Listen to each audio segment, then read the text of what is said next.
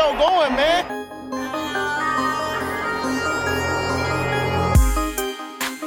Enzo, what an interception!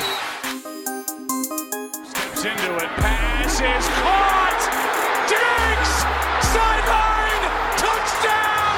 Unbelievable! Ihr hört Cover 3, der Podcast für Fantasy Football. Moin und herzlich willkommen zu einer neuen Folge Cover 3 der Fantasy Football Podcast. Mein Name ist Timo und an meiner Seite Brady Hallöchen! und Rico. Hallo. Ja, das wird jetzt mal abgewechselt. Du kannst nicht immer die Nummer 2 sein. Wir sind endlich mit den Divisions durch und haben uns was Neues überlegt für heute. Zunächst werden wir die News der NFL durchgehen. Danach gibt es eine Langzeitwette zu verkünden zwischen Rico und Brady. Ähm, der Einsatz steht, glaube ich, noch nicht ganz fest, oder? Wie war das jetzt? Lass dich überraschen. Okay, Lasst lass, ich lass, überraschen. wir lassen uns überraschen. Dann, was steht noch an? Steht Top noch 10 irgendwas? Right Receiver. Genau. Wir, werden, wir haben uns jeder Gedanken gemacht, wer für uns die Top 10 Right Receiver für Fantasy Football dieses Jahr sein werden. Die werden wir einmal durchgehen und wir werden auch auf Patreon gratis unsere Top 20 Wide Receiver hochladen. Falls ihr euch die dann runterladen wollt für euren eigenen Draft, ist das gerne gesehen. Und damit würde ich Brady bitten, mit den News zu beginnen. Breaking News. Ja, kommen wir zur ersten News. So wie es jetzt oder der Stand momentan sieht so aus, dass Tyreek Hill keine Strafe weder von den äh, Justizvollzugsmächten in den USA noch von der NFL befürchten muss. Die haben ihre Ermittlungen jetzt erstmal eingestellt, aber also zumindest bei der NFL ist es so, dass sie gesagt haben, falls nochmal neue Beweise, Indizien kommen sollten, dann werden sie es nochmal neu bewerten, aber Stand jetzt wird er auch keine Sperre kriegen kann man drüber denken, was man will. Ich finde es ein bisschen doof. Ähm, ja, zweite News. Nachdem die Falcons mit Grady Jarrick verlängert haben, haben sie no, äh, noch einen anderen äh, Defense-Star von sich mit, oder einen Defense-Star von sich selbst verlängert. Und zwar mit Dion Jones, dem Mittellinebacker. Und zwar für vier Jahre und 57 Millionen. Das ist auf jeden Fall ein solider Preis. Nettes Geld. Ja. Ähm, dann habe ich noch, es war ja der Supplemental Draft jetzt letzte Woche. Da dürfen ja alle Spieler oder die Spieler, die nicht im College oder nicht mehr nächstes Jahr im College sind, aber jetzt nicht zum Draft angemeldet waren, ähm, dürfen sich da melden und dann darf ein Team sie probieren zu ziehen oder das Team bietet einen Pick, einen, zum Beispiel einen Third Rounder und äh, muss den dann für den nächsten, fürs nächste Jahr abgeben und die Mannschaft, die den höchsten Pick bietet, kriegt den Spieler. Da wurde nur ein Spieler gezogen und zwar der, äh, zwar Jane Thompson, Safety von ähm, Washington State, ähm, galt als Drittrunden-Pick nächstes Jahr, hat dann aber die Spielerlaubnis nicht fürs College bekommen, weil ich müsste lügen, Drogen, glaube ich, mal wieder im Spiel waren. Nee, er hat äh, Le äh, Sub äh, Leistungssteigerin Mitte gekauft, aber die Einnahme konnte ihm nicht ähm, nachgewiesen werden. Aber er hat sie gekauft. Und das hat schon gereicht, dass die NCAA ihn gesperrt hat. Ist die NCAA, ne? Die. Ja. Ich gucke euch fragend an, aber ihr wisst es nicht. Nations College Association, das würde schon in etwa hinkommen, ne? Ich glaube, es ist die NCAA. Ja, die das überwacht. Ähm, ja, die haben auf jeden Fall einen Fünftrunden-Pick für ihn geboten. Ähm, war der einzige, der gezogen wurde oder der dann ähm, gewechselt ist. Und die Cardinals geben dafür dann halt einen Fünftrunden-Pick nächstes Jahr ab, den sie dann nicht haben. Ähm, Jaron Reed von den Seahawks wurde für sechs Spiele gesperrt. Ähm, T äh, Rico, was, warum wurde er gesperrt? Kannst du mir das verraten? Ähm, es geht um einen Vorfall von 2017, also schon eine ganze Weile her und angeblich sollen ähm, soll es der altbekannte Vorwurf der häuslichen Gewalt gewesen sein. Ähm, äh, Polizei war wohl nicht involviert, man konnte nichts nachweisen, aber häusliche Gewalt ähm, wird ja immer hart bestraft. Es ist ein bisschen komisch. Jetzt, also der Zeitpunkt ist sehr, sehr komisch, so kurz vor den Trainingscamp. Normalerweise ist das ja so ein Off-Season-Ding eigentlich, Sperren verkünden. Und zwei Jahre später ist auch ein bisschen komisch, aber ähm, ja, das Ding ist dann jetzt halt auch nagelfest. Die sind ja in Berufung gegangen, hat alles nichts genützt und ja. Sechs Spiele ist Wiederholungstäter?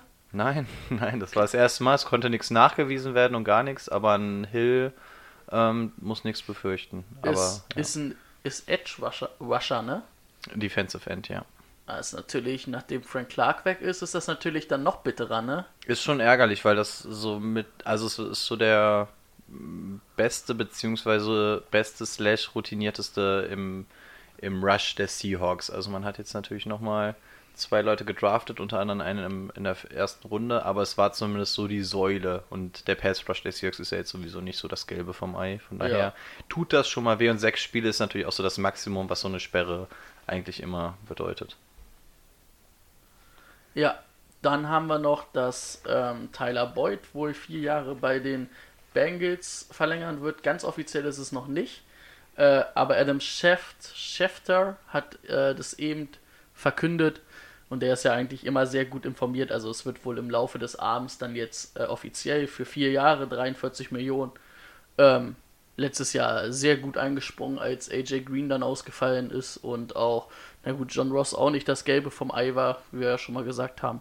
Ich denke, das hat er sich auf jeden Fall verdient. Ähm, dann wollte Rico noch was zur neuen All or Nothing Staffel sagen. Ich habe sie leider noch gar nicht angefangen. Ach so, ah, schade. Okay, du, du ja, du hast Ich ja auch nicht. ne? Okay, also ich habe jetzt zumindest nur die ersten zwei Folgen geguckt. Ich habe mich gezwungen, nicht weiter zu gucken. Ich bin dann nämlich so ein Alles- oder gar nichts-Typ. Ich wollte am liebsten alles hintereinander weggucken. Ist auch alles Ähm, online, ne? Also ist jetzt ja. nicht, dass da eine Woche Nee, immer... sind okay. direkt alle, ich glaube, acht Folgen sind es, wenn mich nicht alles täuscht. Ich glaube immer so Oder war das Haus des Geldes? Nee, ich acht- weiß gar nicht. Ich glaube, ich glaube da auch acht. Ich Da sind es auch acht. Okay, da sind es auf jeden Fall. Ich glaube, es waren auch acht. Acht ja. bis zehn, glaube ich, waren es immer von Zehn den sind es bei. Suits. Also, Willkommen bei Serien.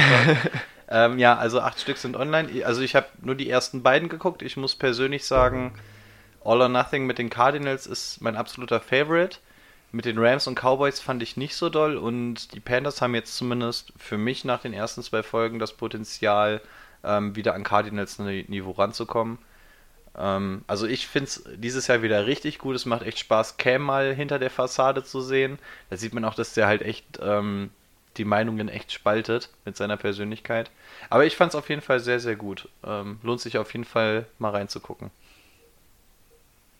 Ich habe nur irgend so einen Ausschnitt gesehen. Ich glaube, da haben Luke Kuechly und ah, Julius Peppers mit irgendeinem Ex ähm, Panther-Spieler gefacetimed und ihn die ganze Zeit doof gemacht. Und das war irgendwie so offizielles Meeting und dann kam irgendwann auch ein Coach und hat sich mit über ihn lustig gemacht. Das fand ich irgendwie lustig. Das habe ich in irgendeinem Ausschnitt gesehen. Das war zumindest nicht in den ersten beiden Folgen. Also ich hatte es ja noch nicht. Also das hatte ich, ja. Ah, ich glaube auch Cam, also mal so nicht nur das, was man auf dem Footballfeld sieht, sondern den mal so in seinem Tagesgeschäft zu sehen, ist glaube ich auch mal ganz interessant.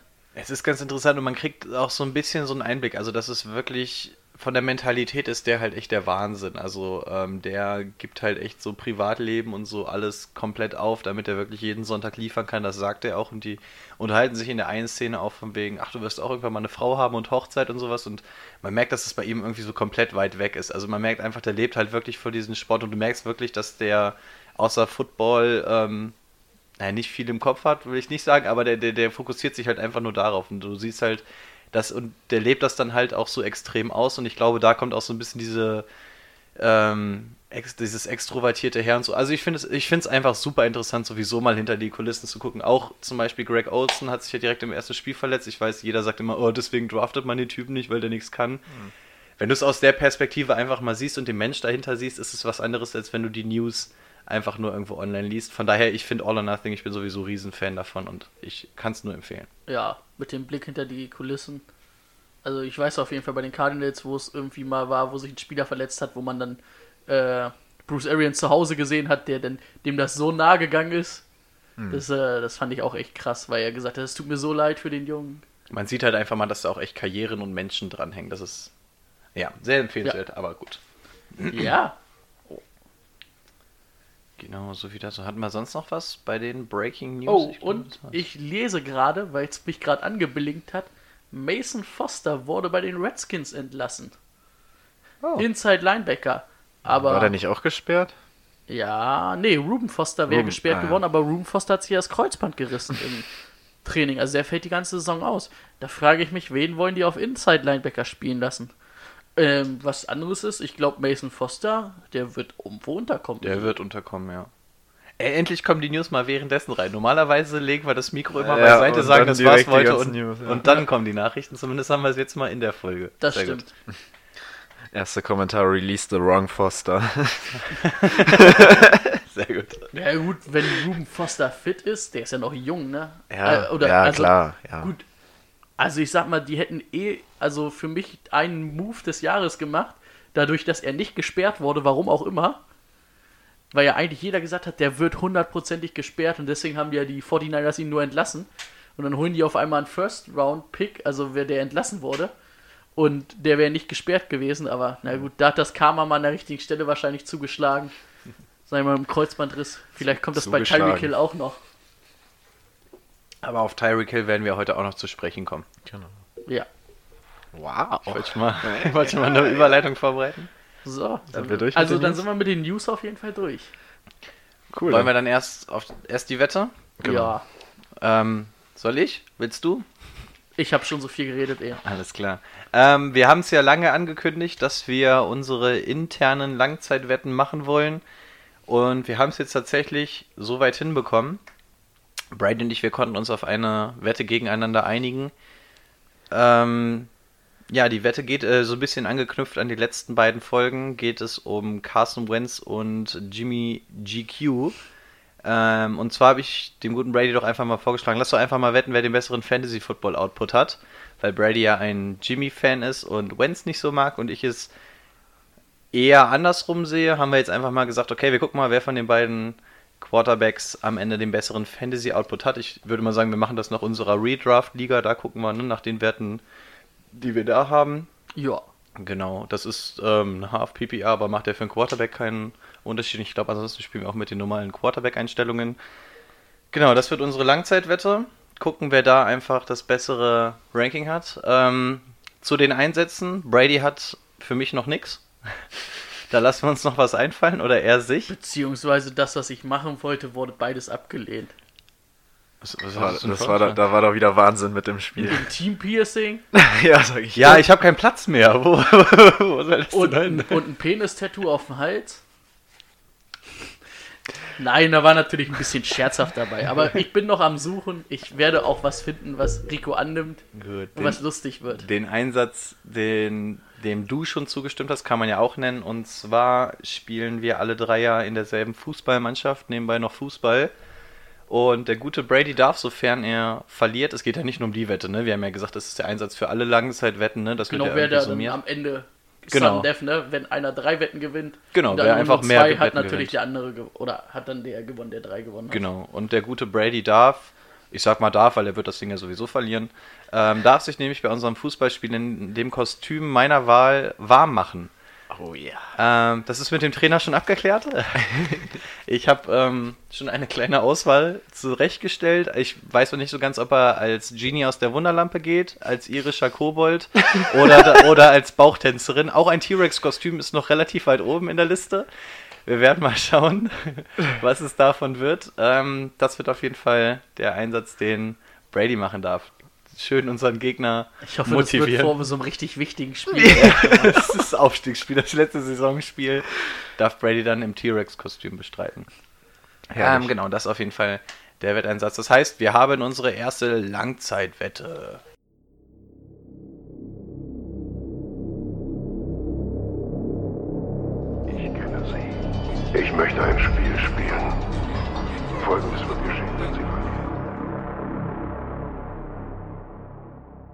Also, unsere erste Wette ist damit fix. Unsere erste interne Wette. Eigentlich waren ja die internen Wetten angedacht. Jetzt hat uns allerdings auch noch eine Hörernachricht erreicht, die auch ganz gerne mal mit uns wetten möchte. Und auch da haben wir uns schon geeinigt. Aber ich würde sagen, immer eine, eine Wette pro, äh, pro Folge. Dann erzählen wir das für die nächste Woche. Aber wenn auch ihr eine Idee habt oder uns herausfordern wollt mit einer Wette, könnt ihr uns natürlich auch gerne anschreiben. Wir wetten, was das Zeug hält in alle Richtungen. Und wenn es dann nichts weiter zu tun gibt, könnten wir zum nächsten Tagespunkt überschreiten.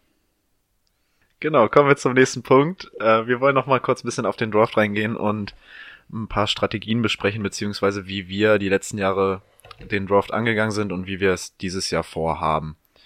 Ich würde Brady bitten, damit zu beginnen. Ja. Ist ja jetzt vielleicht nicht so ein massives Thema, wo man eine ganze Folge mitmachen kann und wir werden ja wahrscheinlich auch nochmal einen finalen Mock-Draft machen. So ist jedenfalls der Plan.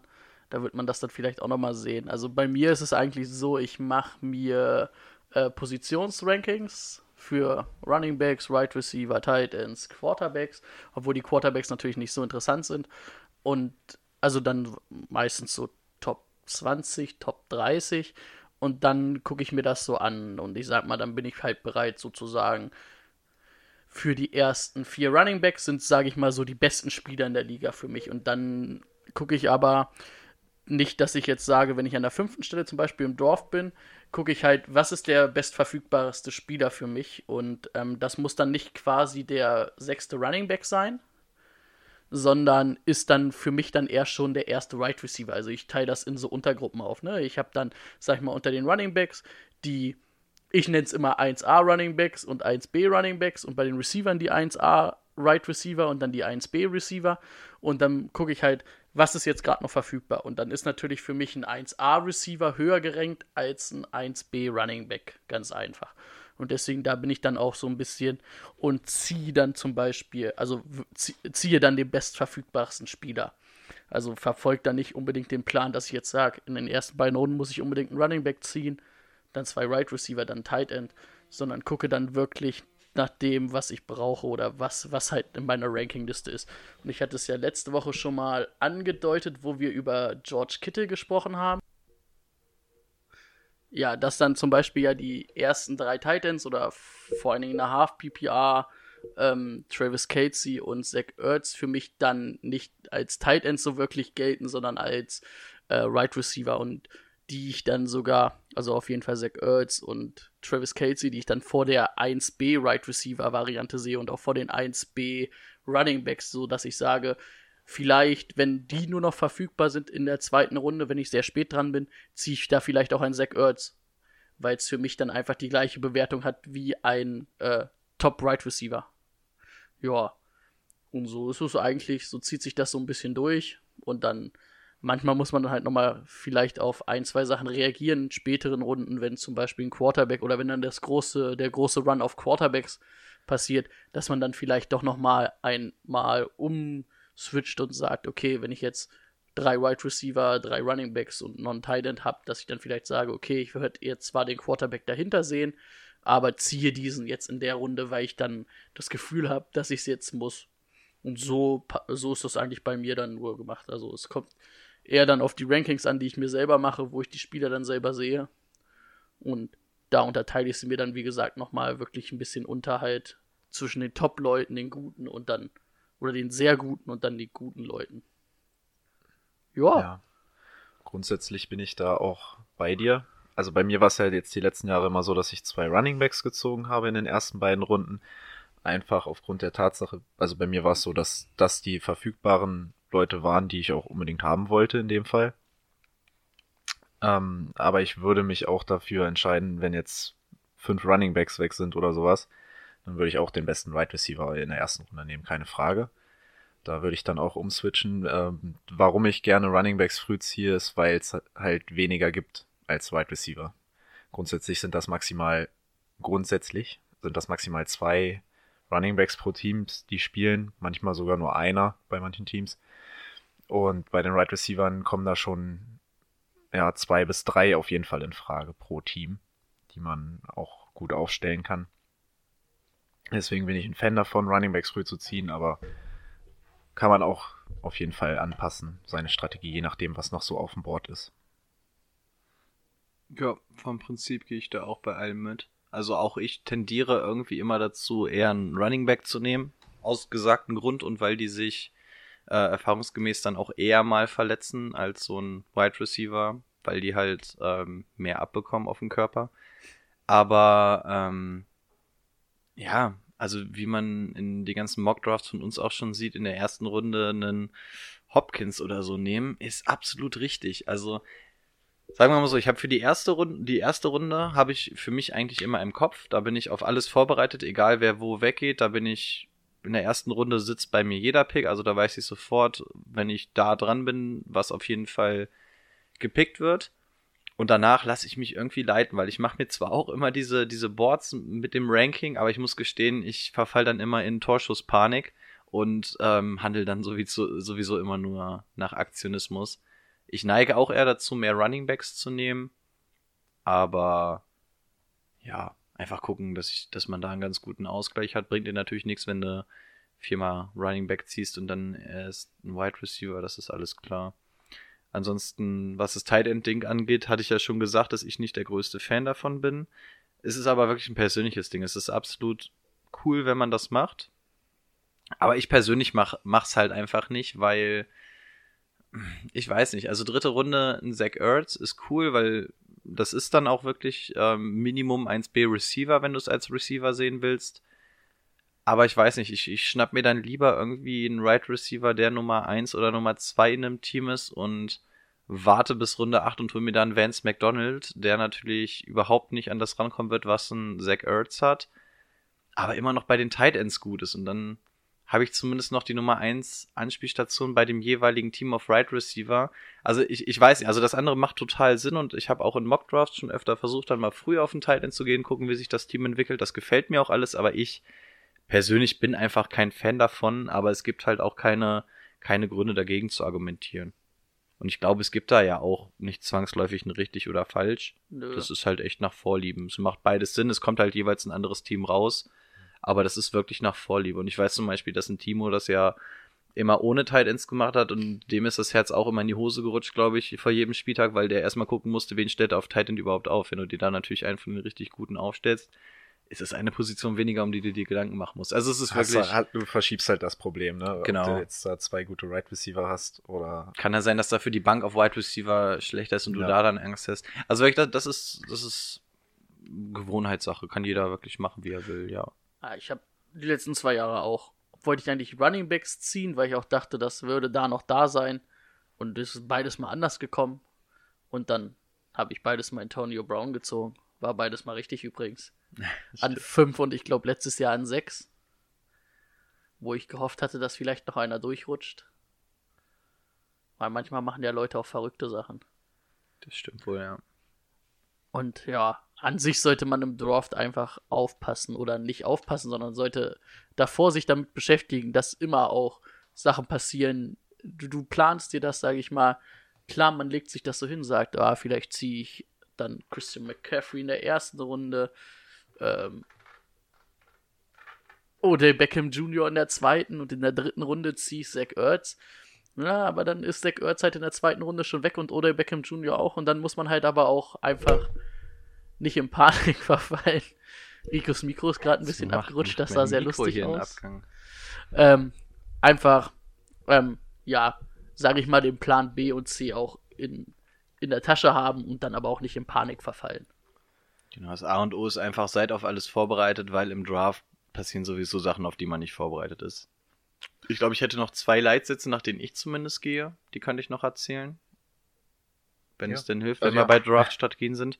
Ähm, zum einen ist eine meiner Strategien immer meide das Risiko. Es gibt Spieler, da muss man einfach ins Risiko gehen, weil es ganz klar ist, da hat man die Chance, dass da ein richtiger Breakout-Kandidat dabei ist. Das sowieso nicht in den ersten Runden, also in den ersten Runden muss was Solides kommen. Aber ich bin einer, der wirklich sehr, sehr risikoscheu ist im Draft.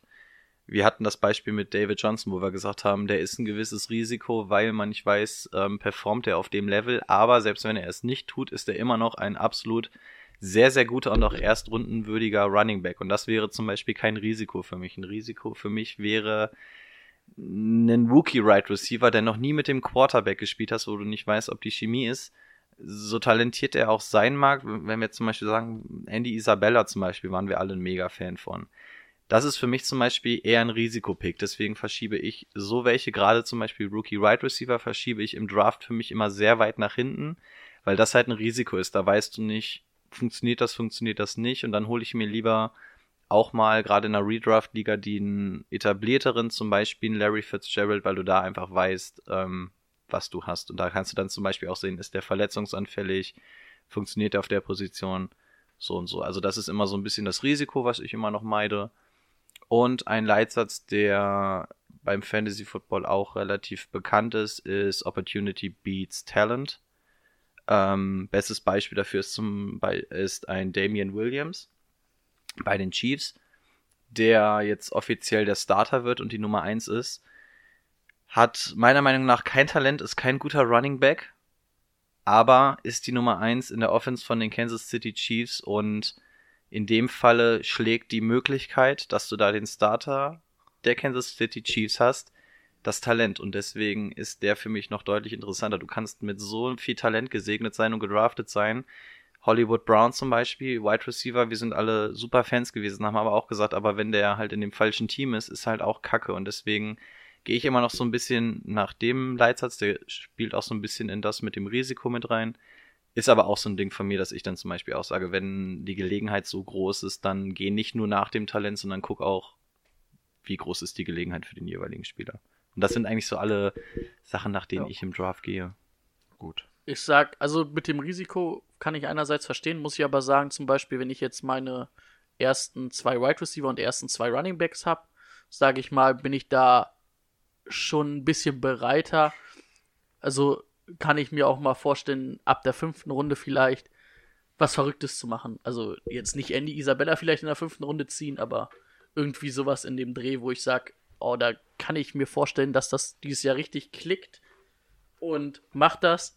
Einfach mal, um vielleicht das Risiko zu, ge Risiko zu gehen, aber dann würde ich, glaube ich, auch, oder dann werde ich im nächsten Pick halt auch was Solides nehmen und das nicht zweimal hintereinander machen. Also das ist bei mir so. Ja, das auf jeden Fall. Also ich meine, du wirst in Runde 16, ähm, also beziehungsweise in deiner letzten Runde oder wann auch immer die letzte Runde ist, ähm, wirst du keine sichere Bank mehr bekommen. Also zum, also gegen gerade je weiter der Draft fortgeschritten ist, desto mehr musst du dann natürlich auch ins Risiko gehen. Das bezieht sich natürlich nur auf die ersten Runde. Wenn du nicht gerade einen Kicker oder D-Liner oder so in der letzten Runde ziehst, dann. Letztes Jahr die Bears ja. Defense in der letzten Runde gezogen, alles richtig gemacht. Ja, genau. Wie gesagt, wenn du nicht gerade auf Defense Kicker oder sowas gehst, ähm, wirst du gerade ab einer zweistelligen Rundenzahl ist, ist immer mit Risiko verbunden. Und dann, ja. dann ist der Merksatz natürlich für den Arsch, weil, äh, also deswegen zieht man ja die, die guten und soliden Sachen so früh. Irgendwann musst du natürlich ins Risiko gehen und da dann natürlich dann auch lieber das gesunde Risiko als das andere. Aber ja, klar, das zählt hauptsächlich für die ersten Runden. Um euch zumindest das kleine Risiko, welches ja auch in den ersten Runden besteht, etwas zu nehmen, haben wir jetzt uns überlegt, dass wir einfach mal das Right Receiver Ranking aus unserer persönlichen Sicht vornehmen für eine Standardliga. Und ich würde sagen, wir fangen jeweils mit unseren, ja, mit unserem Top Right Receiver an, den wir als erstes picken und gehen dann so von oben nach unten durch. Wir müssen sagen, wir kennen das Ranking von den jeweils anderen auch noch nicht, ne? Wir genau. wissen Ganz, so ganz bisschen vielleicht, aber wir wissen auch nicht, was die anderen jeweils haben. Ah, ich kann darauf wetten, dass wir beim ersten alle den gleichen haben und dann ich, ab dann wird schon unterschiedlich. Ich denke auch, genau, ja. Ich würde ihn einfach mal nennen. Es ist die Andre Hopkins. 115 Reception let letztes Jahr damit Rang 3 gewesen, 1572 Yards, Rang 2, 11 Touchdowns, Rang 5, 13,7 Yards im Schnitt.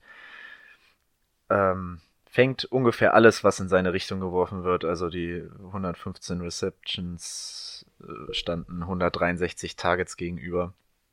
Und die, die, ähm, die er nicht gefangen hat, die konnte er auch nicht fangen in dieser Saison.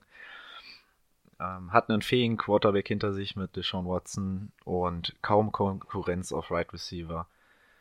Für mich klare Nummer 1. Bestes, äh, im besten Alter als Wide Receiver mit 27 Jahren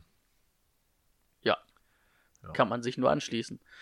Der fängt ja auch alles, ne, was zu sich kommt. Ist, glaube ich, der beste Contact Contested Catcher in der Liga.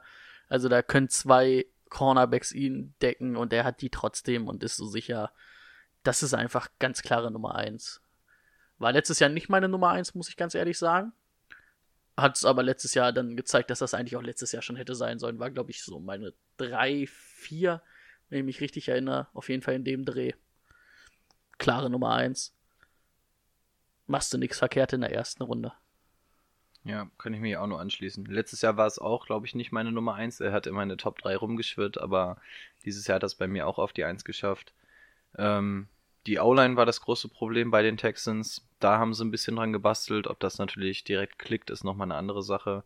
Aber wie Timo zum Beispiel auch schon gesagt hat, da gibt es eigentlich auch keine große Konkurrenz, weder in der Luft noch auf dem Boden. Du hast einen fähigen Quarterback, also ähm, wen willst du anspielen, wenn nicht ihn und du spielst auch nicht in einer, Und ich der sag jetzt einfach mal Dolphins Offense. Das heißt, du wirst auch die Offense ein paar Mal auf dem Feld haben und auch mal in Richtung Red Zone kommen. Er ist in der Red Zone gefährlich, er fängt alles, was in seine Richtung geht. Ja, Selbst wo Deshaun Watson ausgefallen ist, hat der ja geliefert. ja. Deswegen, Deswegen, das ist einfach. Half PPR, PPR macht ihn nur noch interessanter. Ja, ich muss sagen, in eins. den Top 10, ich habe, wir haben ja Standardliga-mäßig ge gemacht, aber ich würde in den Top 10 auch nicht viel anders ähm, die aufstellen, wenn wir PPA oder Half PPA machen. Weil ich muss auch sagen, zum Beispiel, ja, für mich sind auch Targets in der Standardliga und Catches entscheidend, weil wenn er die Targets nicht hat und die Catches nicht macht, kann er auch die Punkte nicht machen oder also die er bei einer PPA noch draufkriegt, aber sonst kriegt er ja auch nicht seine ja seine Touchdowns. Das ist für mich trotzdem sehr wichtig, muss ich sagen. Also nur so aus meiner Sicht. Ja, ich bin jetzt immer von einer Standardliga ausgegangen. Es macht tatsächlich auch nicht den Riesenunterschied. Bei mir macht es nur den Unterschied dann vielleicht zwischen zwei Positionen, wenn du so zwei Spieler hast und dann vielleicht nicht weißt, wen stelle ich wohin. Wenn du jetzt zum Beispiel sagen würdest, Tyler Lockett und Julian Edelman sehe ich ungefähr gleich, würde ich zum Beispiel in der Half-PPA erst recht auf den Julian Edelman gehen, weil ich sage, der kriegt dann zumindest, wird zumindest Ja. öfter angeworfen. Also genau, also vom Prinzip ändert sich gar nicht viel. Es ist dann wahrscheinlich immer nur so dieser Tiebreaker, wenn ich zwischen zwei Ja, Positionen genau. stehen würde. Denke ich auch. Genau. Klare Nummer. Und ich, ähm, Nummer eins äh, Erstrunden-Pick sind wir uns auch einig. Ja. Ab wann? Ab wann? Machst, machst Welcher du, Pick? Äh, ab 5 machst du nichts falsch. Ich, ich würde, ich sag sogar ab vier. Also Ich es hab- gibt die drei großen Running Backs. und Ich hab's dann- noch, ja. die Running Backs machen wir ja wahrscheinlich nächste, übernächste Woche. Habe ich mir noch nicht ganz offiziell gerankt, aber so im Kopf sage ich auch momentan vier, also fünf sowieso, ab fünf definitiv. Und bei vier, da muss ich mir nochmal in mich gehen. Hm. Weil bei Running Backs macht es natürlich doch nochmal einen deutlichen Unterschied, auch in der Ja. Half-PPA-Liga, ne? Wenn wir da nach Standard ähm, sortieren, sollten wir da nochmal gucken. Also da muss ich mir nochmal Gedanken machen. Okay. Gut. Soll ich einfach mal meinen zweiten sagen? Sag mal jetzt an. könnte es ja schon mal sein, dass wir uns unterscheiden. Na, da, ich, also ich weiß, wer- ich weiß, wen du auf zwei stellst und ich werde ihn auch haben. Okay, also Rico und ich haben Devonta Adams auf der 2 mit ähm, 111 Receptions letztes Jahr, Sechster damit, 1386 Yards, Siebter und 13 Touchdowns, Zweiter. Ja, hat auch bei den Packers ähm, zumindest nur junge Konkurrenz, talentierte, aber junge Konkurrenz auf der Wide Receiver Position.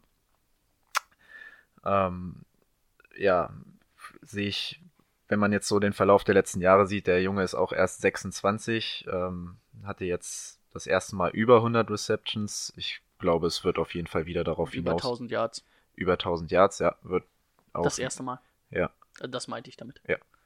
ähm, wird auch wieder darauf hinauslaufen, da bin ich mir ziemlich sicher. Im Zweifel wird Aaron Rodgers ähm, ja, auf Devonta Adams gehen in dieser Offense und man muss auch bedenken, dass Rodgers dieses Jahr nicht alles gespielt hat. Ähm, und wenn ich mir dann Deshaun Kaiser angesehen habe, der hat Devonta Adams auch ein paar Mal ignoriert beziehungsweise nicht getroffen. also da war noch mehr drin. Und ja, ich sehe ihn bei mir ganz klar auf der 2. Dann mache ich am besten, damit wir beim gleichen Spieler bleiben. Und dann so, ne? Macht, glaube ich, am meisten Sinn. Ähm, ja, ich habe ihn auch auf zwei gepackt. Ich fange mal mit dem Negativen an. Warum ich überlegt habe, ob ich ihn auf die zwei stelle. A, er hat einen neuen Headcoach. Neuer Headcoach ist immer erstmal, na, erstmal gucken, wie das läuft. Und damit zusammenhängt gleich der zweite Punkt. Die Packers wollen mehr laufen. Spricht natürlich jetzt nicht gerade für einen Right Receiver. Das sind so die beiden Punkte, die ich mir als negativ vermerkt habe.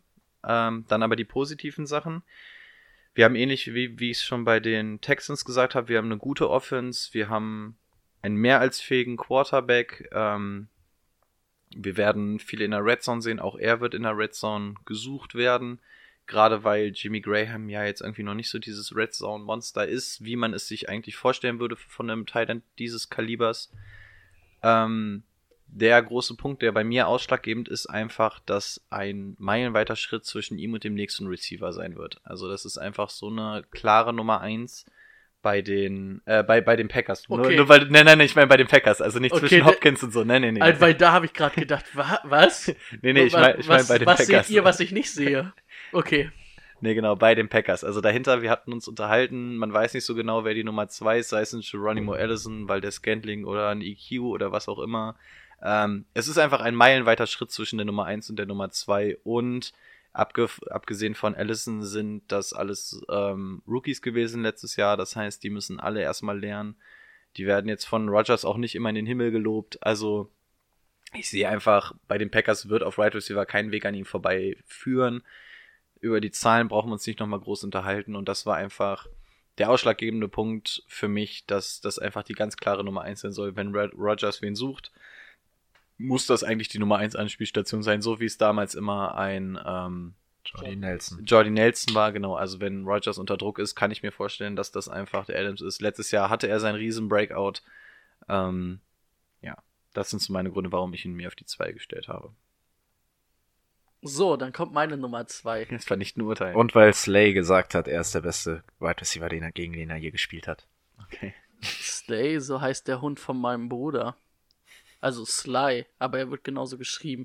Und äh, ich sag's Danke ganz für diesen ehrlich, Fakt. ich Dann sag ganz ehrlich, dem, dem vertraue ich nicht. Und dann sprechen sie ihn Sl Sly aus? Ja, irgendwie so, Sly, Slay, Okay. irgendwie sowas. Ist ein Hund halt. Kleiner Fan. Fan Hashtag ist ein Hund. Hashtag. Grüße gehen raus. ähm, für mich die Nummer zwei kann ich, also wahrscheinlich das Argument, was dagegen kommen wird, dass er nicht diesen riesen Abstand hat wie ähm, ein Devonta Adams oder ein DeAndre Hopkins auf der zwei hinter sich. Aber für mich zwei und da habe ich auch ein bisschen, also für mich sind danach der Spieler und danach der Spieler kommt, also die vor allen Dingen zwei bis vier sehr nah beieinander. Und ähm, ich habe auf der 2 Julio Jones von den Falcons. Letztes Jahr, also überragend, 1600 Yards, 1677, 8 Touchdowns, 113 Receptions. Ähm, auch wenn er mit Sanu und auch vor allem mit Kevin Ridley zwei richtig gute Right Receiver auch noch da hat, wo wir auch gesagt haben, oh, das und vielleicht Cooper Cup, Brandon Cooks und Robert Woods, das sind so das beste Trio, was in der NFL eigentlich hast auf den Receiving-Positionen ist für mich Julio Jones Jahr für Jahr äh, einfach der Mann, der diese Receptions macht, der die Yards auflegt. Und wenn man jetzt überlegt, dass er letztes Jahr irgendwie erst gefühlt ab Woche sieben angefangen hat, Touchdowns zu fangen, ähm, ist es für mich die Nummer zwei. Und ähm, was ich halt, also wo, warum ich ihn zum Beispiel vor Devonta Adams gesetzt habe, ist bei mir einfach, ähm, dass ich ähm, sehe, also dass ich bei Julio Jones weiß, der macht Jahr für Jahr seine 1000 Yards. Bei Devonta Adams war es jetzt das erste Jahr als, als sag ich mal, klare Nummer 1 und das erste Jahr, wo er auch ähm, wirklich über 1000 Yards kam und über die 100 Receptions, wie Timo schon gesagt hat. Und das muss man natürlich dann aber auch nochmal bestätigen. Und das hat Julio Jones, glaube ich, in jeder Saison bis jetzt bestätigt. Und deswegen ist es da für mich auf der 2, ähm, hat das einfach den Ausschlag gegeben. Und ähm, ja, deswegen. Und ähm, zum Beispiel, was ich halt auch gesehen hatte, dass Devonta Adams bis auf letztes Jahr, nee, letztes Jahr hat er auch ein Spiel gefehlt, kann das sein? Aber noch nie wirklich 16 Spiele in seiner Karriere gemacht hat. Oder ich glaube höchstens in seiner ersten Saison. Also ich hatte mir das angeguckt untereinander und da waren immer mal ein, zwei Spiele, wo er nicht da war oder wo er verletzt war. Und das findest du bei Julio eigentlich nicht. Und Julio taucht in keinen großen Spielen ab. Er ist immer da. Ja, es ist also- egal, wer gegen ihn spielt. Also die letzten drei Jahre waren 16, 14 und 15 Spiele bei. Aber ich sag mal, also nur um mich zu verteidigen, zwei Spiele bei einem Top-Receiver, die er schon fehlt, kann zu einem anderen Top-Receiver halt schon ausschlaggebend sein, ne? Für mich, also persönlich. Aber deswegen sind es ja unsere persönlichen Rankings. Ich, ich finde Nee, auch ich jed find- jeden einzelnen Punkt absolut logisch, ja. Ja, Macht also das Sinn. war meine zwei. Ähm, ich würde sagen, wir gehen auf Julio Jones dann einfach nochmal ein, wenn wir den jeweiligen Spieler haben. Ne? Macht ja keinen Sinn, wenn wir das jetzt ganz kunterbunt machen. Ne? Ja, ich würde nämlich auch, ich habe ja. Devontae Adams noch, also dann Genau. auch noch, äh, würde ich auch noch mal zwei sagen, warum ich ihn da sehe. Ich glaube, ist am sinnvollsten so, ja. Ja, wollen wir dann gleich mit der 3 weitermachen? Willst du wieder anfangen oder? Ich kann auch gerne wieder anfangen. Dann lassen wir, belassen wir den Kreis gleich so. Kleinen Moment. Ich muss jetzt erstmal mich hier sortieren. Genau, äh, meine Nummer 3 ist jetzt Michael Thomas. Michael Thomas äh, aus dem Grund, dass er letztes Jahr zum Beispiel die meisten Receptions hatte und äh, für mich als ähm, ja, Anspielstation Nummer 1 von einem der besten Quarterbacks der Liga, also so sehe ich ihn, ähm, mit 1405 Yards, die sechs meisten, neun Touchdowns, ist er auch Zehnter, kann ich, mit, kann ich sehr gut mit leben. Ich weiß, dass er äh, abliefern wird, ist noch, äh, ja, ist auch 26 Jahre alt, auch noch relativ jung. Ja. Weiß nicht. Habe ich noch mehr Gründe für ihn? Ich hatte ihn letztes Jahr wahrscheinlich, vielleicht hat mich das ein bisschen heiß gemacht auf ihn. Das ist ja schon gut, wenn, wenn du ihn hattest und sagst, du würdest es wieder machen, ist das Ja. ja, schon mal ein ganz gutes Zeichen. Ähm, ja, ich habe ihn auch persönlich auf der 3. Also ich denke mal von der 1 bis 4, wir werden alle dieselben Spiele haben, wir werden sie nur unterschiedlich gerankt haben. So viel dazu erstmal. Ähm, ja, warum habe ich Michael Thomas genommen? Also Julio Jones ist dementsprechend bei mir auf der 4. Ähm, das war tatsächlich so das erste richtig, richtig schwere Duell, bei dem ich überlegt habe, wen setze ich wohin. Ähm, Achso, darf ich noch eine Sache anfügen? ja, na klar. Äh, es ist ja, er hat jetzt drei Jahre gespielt, ähm, 15, 16 und 16 Spiele gemacht. Also er macht schon mal alle Spiele, was ja für so einen Top-Receiver schon mal ganz gut Und ist. alle über 1000 Yards. All- alle über 1000 Yards, immer ähm, ja 122, 149 und 147 Targets. Was kann man da falsch machen? Ja. Ähm, ja, Michael Thomas sind tatsächlich gar nicht so die riesen Fakten, warum ich ihn jetzt auf der 3 habe. Ähm, es ist tatsächlich, wie schon gesagt wurde, es ist jetzt im Vergleich zu einem Devonta Adams tatsächlich so, dass du jetzt einen hast, der wirklich Jahr für Jahr das Ganze schon gezeigt hat und halt auch wirklich noch extrem jung ist. Ähm, die Saints Offense war eine der gefährlichsten das letzte Jahr. Da ist jetzt nichts groß weggebrochen, weder in der O noch in dem Receiver Core. Von daher gehe ich davon aus, dass man sich da auf was ähnliches gefasst machen kann. Drew Brees, ähm, wie bei den beiden davor, auch ein absolut guter Quarterback. Ähm, wenngleich ich auch sage, in der Dynasty würde ich anders ranken, weil die Saints ja wahrscheinlich in ihrem letzten Jahr sein werden, was das alles angeht. Und ich glaube auch Drew Brees wird in sein letztes Jahr gehen, könnte ich mir vorstellen. Ja klar, da kannst du ja auch einen Julio Jones zum Beispiel nicht auf zwei wie ich dingsen, aber deswegen machen wir es ja für eine Ja, ja, ja, ja, genau. Ich wollte nur den Gedankengang anfügen. Ich will auch ein bisschen verteid äh, Julio Jones verteidigen noch. Ähm, ja, Michael Thomas, ähm, ich weiß nicht, der ist so jung, aber schon so heftig abgeliefert. Ähm, also für mich war wirklich Ausschlag gegen die Offense der Saints. Ähm, auch wenn das bei den Saints enger beieinander ist, was das Right Receiver Core angeht, im Vergleich zu Devonta Adams mit den Green Bay Packers, glaube ich trotzdem auch, dass äh, Michael Thomas da die ganz klare Nummer 1 ist. Der Spitzname Can't Guard Mike kommt auch nicht von ungefähr. Ähm, ja, ich bin einfach ein großer Fan von ihm und der ist sowohl in der Red Zone gefährlich als auch im offenen Feld auf allen Positionen gefährlich. Also, wie gesagt, ich kann jetzt gar nicht mit den großen Fakten glänzen oder so. Es ist für mich einfach eine Gefühlssache und für mich ist es einfach Michael Thomas. Vielleicht auch ein bisschen aufgrund des Alters, dass ich denke, dass der vielleicht noch ein bisschen fitter ist. Vielleicht nochmal eher eine Verletzung abwehren kann als vielleicht ein Julio Jones. Aber wie gesagt, es sind Nuancen. Ich habe mich für Michael Thomas auf 3 entschieden. Bei mir ist Michael Thomas übrigens auch auf der 3. Hui. Sprich Devonta Adams auf der 4. Ja, also ja, kann man nicht viel zu sagen. Also bei Michael Thomas finde ich halt auch, wie sie ihn einsetzen. Sie setzen ihn im Slot ein, outside. Einfach gut. Er hat im Gegensatz, also da kann ich vielleicht ein bisschen auf Devonta Adams vorgreifen, finde ich halt einfach, ist er auch diese typische physische Maschine, wie ein Julio. Ist groß, schnell.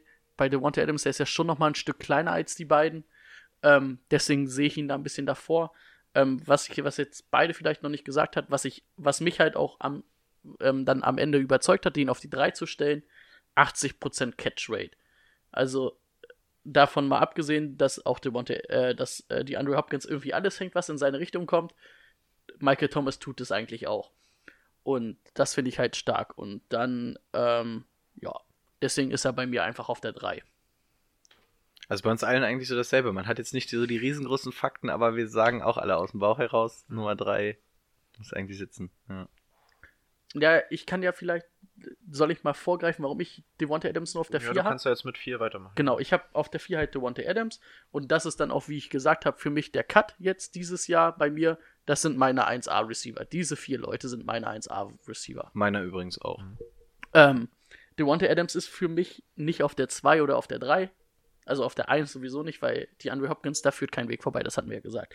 Ähm, wie gesagt, er hat ähm, das erste Mal über 100 Receptions und über ähm, 1000 Yards gemacht, was ein Michael Thomas jetzt in seinen drei Jahren jedes Mal geschafft hat. Ähm, auch ein Julio Jones immer geschafft hat eigentlich. Ich glaube, im ersten Jahr hatte Julio Jones keine 1000 Yards Saison, aber das ist auch schon ein bisschen länger her.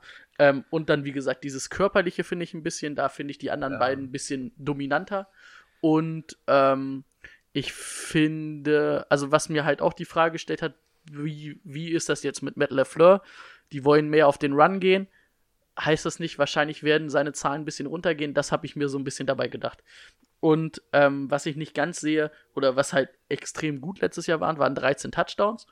Aber ich finde, 13 Touchdowns muss man halt auch erstmal nochmal wiederholen. Und bei den anderen, sage ich mal, irgendwie die 8 und die 9 bei Julio und Thomas, die sehe ich wieder. Ich sehe auch um die 10 bei, ähm, bei Devontae Adams. Aber wenn man jetzt mal 6 Punkte bringt, einen Touchdown, wenn man dann nochmal äh, 18 Punkte, das hört sich jetzt so banal an, ne? aber das sieht halt, wie eng das ist.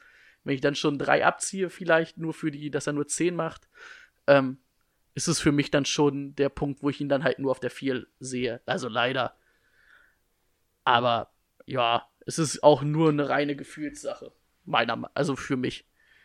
Dass, dass die, also 2 bis 4 ist bei mir auch so nah beieinander. Ja. Also es macht aber auch keinen Unterschied, ob PPR oder Half PPR.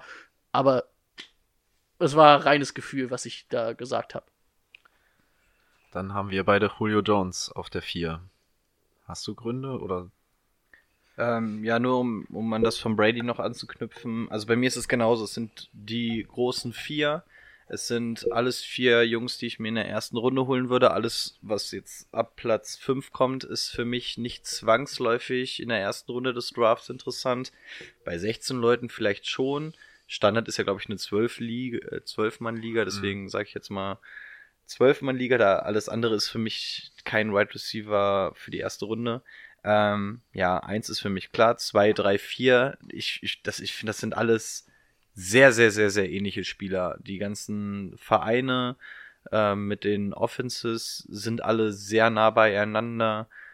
Ähm, also da ist kein riesengroßes Gefälle. Also auch bei mir sind es tatsächlich immer nur diese ganz kleinen Kleinigkeiten. Also ich Und du finde bei anderen. du hast einen fähigen Typ dahinter, der ihn anwirft. Genau, halt, auch ne? jeweils einen guten Quarterback, genau. Ähm, ja, also es sind wirklich immer Kleinigkeiten, die da entscheiden. Ähm, ja, genau. Wir haben beide auf vier Julio Jones. Ähm, über die Fähigkeiten eines Julio Jones brauchen wir auch nicht nochmal groß reden. Die einzigen Gründe, warum er dann letztendlich bei mir auf der 4 gelandet ist, ähm, ist einmal das Laufspiel, was man übrigens bei Michael Thomas aber eigentlich auch noch als Negativpunkt hätte machen müssen, ähm, dass sie jetzt mit Freeman wieder ihren da, damals war er ja auch schon der Nummer 1 Running Back und Coleman hat ja jetzt nicht so hundertprozentig überzeugt in der Rolle. Jetzt kommt Freeman wieder. Ähm, sie wollen ihn auch gut einsetzen, das heißt auch da wieder ein bisschen weniger für die Right Receiver. Es bleibt mehr als genug übrig. Ähm, aber was das Right Receiver Core bei den äh, Falcons angeht, haben wir schon drüber gesprochen, dass das einfach wahnsinnig stark ist, diese Offense der Falcons. Und ich sehe, Calvin Ridley bin ich auch ein ganz großer Fan von und auch ein Sanu ist echt nicht schlecht. Und da sehe ich einfach genau das, was ich davor gesagt habe, dass die Receiver alle so ein bisschen weiter auseinander sind. Sehe ich bei den Falcons, dass das alles nochmal so ein bisschen enger sind. Also alles, was hinter diesem Top-Receiver kommt, ist alles nochmal eine Stufe höher, als es bei den anderen war. Und das war letztendlich der ausschlaggebende Grund, warum ich gesagt habe, deswegen packe ich einen Julio Jones immer noch auf einen überragenden, guten vierten Platz, aber auch nur auf den vierten, weil er dann nicht so übertrieben heraussticht, wie, wie es die anderen Receiver halt tun in ihrem Team. Genau. Also bei mir war jetzt auch ausschlaggebend die Konkurrenz auf Wide Receiver. Und äh, man, also er hat die letzten fünf Jahre immer über 1400 Yards gehabt. Das ist schon absolut krass. Was halt, was man bedenken muss, dass acht äh, Touchdowns jetzt auch die letzten sechs, nee, sieben Jahre sogar ähm, das meiste waren, was er hatte. Ja, Red Zone, Ryan Jetzt, jetzt und haben wir jetzt die Konkurrenz dazu. Also die 1400 traue ich ihm auch dieses Jahr noch zu. Auf jeden Fall. Ähm, ich sehe nur, dass diese acht Touchdowns halt so das Maximum anscheinend sind und kann mir nicht vorstellen, dass das hochgeht, eher, dass es dann runtergeht. Und das war, das war dann auch noch so der ausschlaggebende Punkt für mich, dass ich sage, ja, Nummer vier eher. Ah, da muss ich, also nur mein Punkt, also da glaube ich zum Beispiel, dass er das aber in Jahr zum Beispiel in Devontae Adams abnimmt.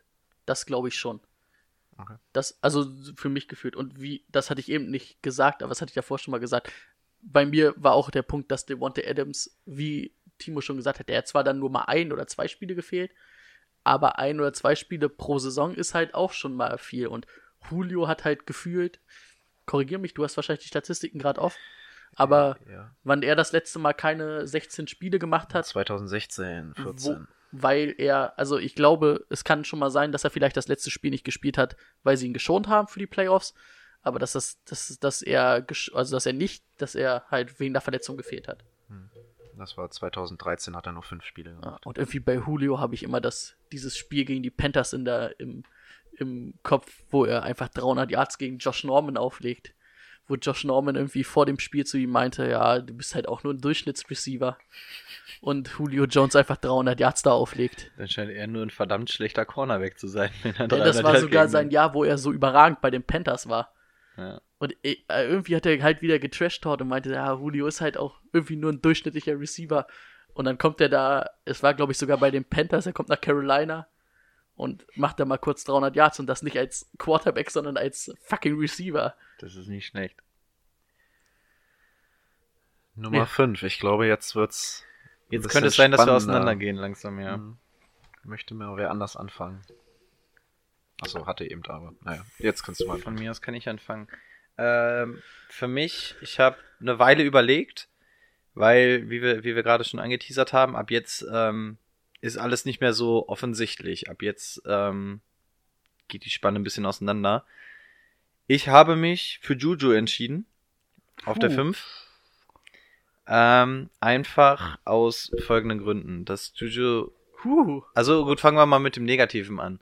Ähm, Problem ist, Juju, ist, er wird jetzt der ganz klare Nummer 1 Receiver sein und steppt jetzt auch in eine andere Coverage rein.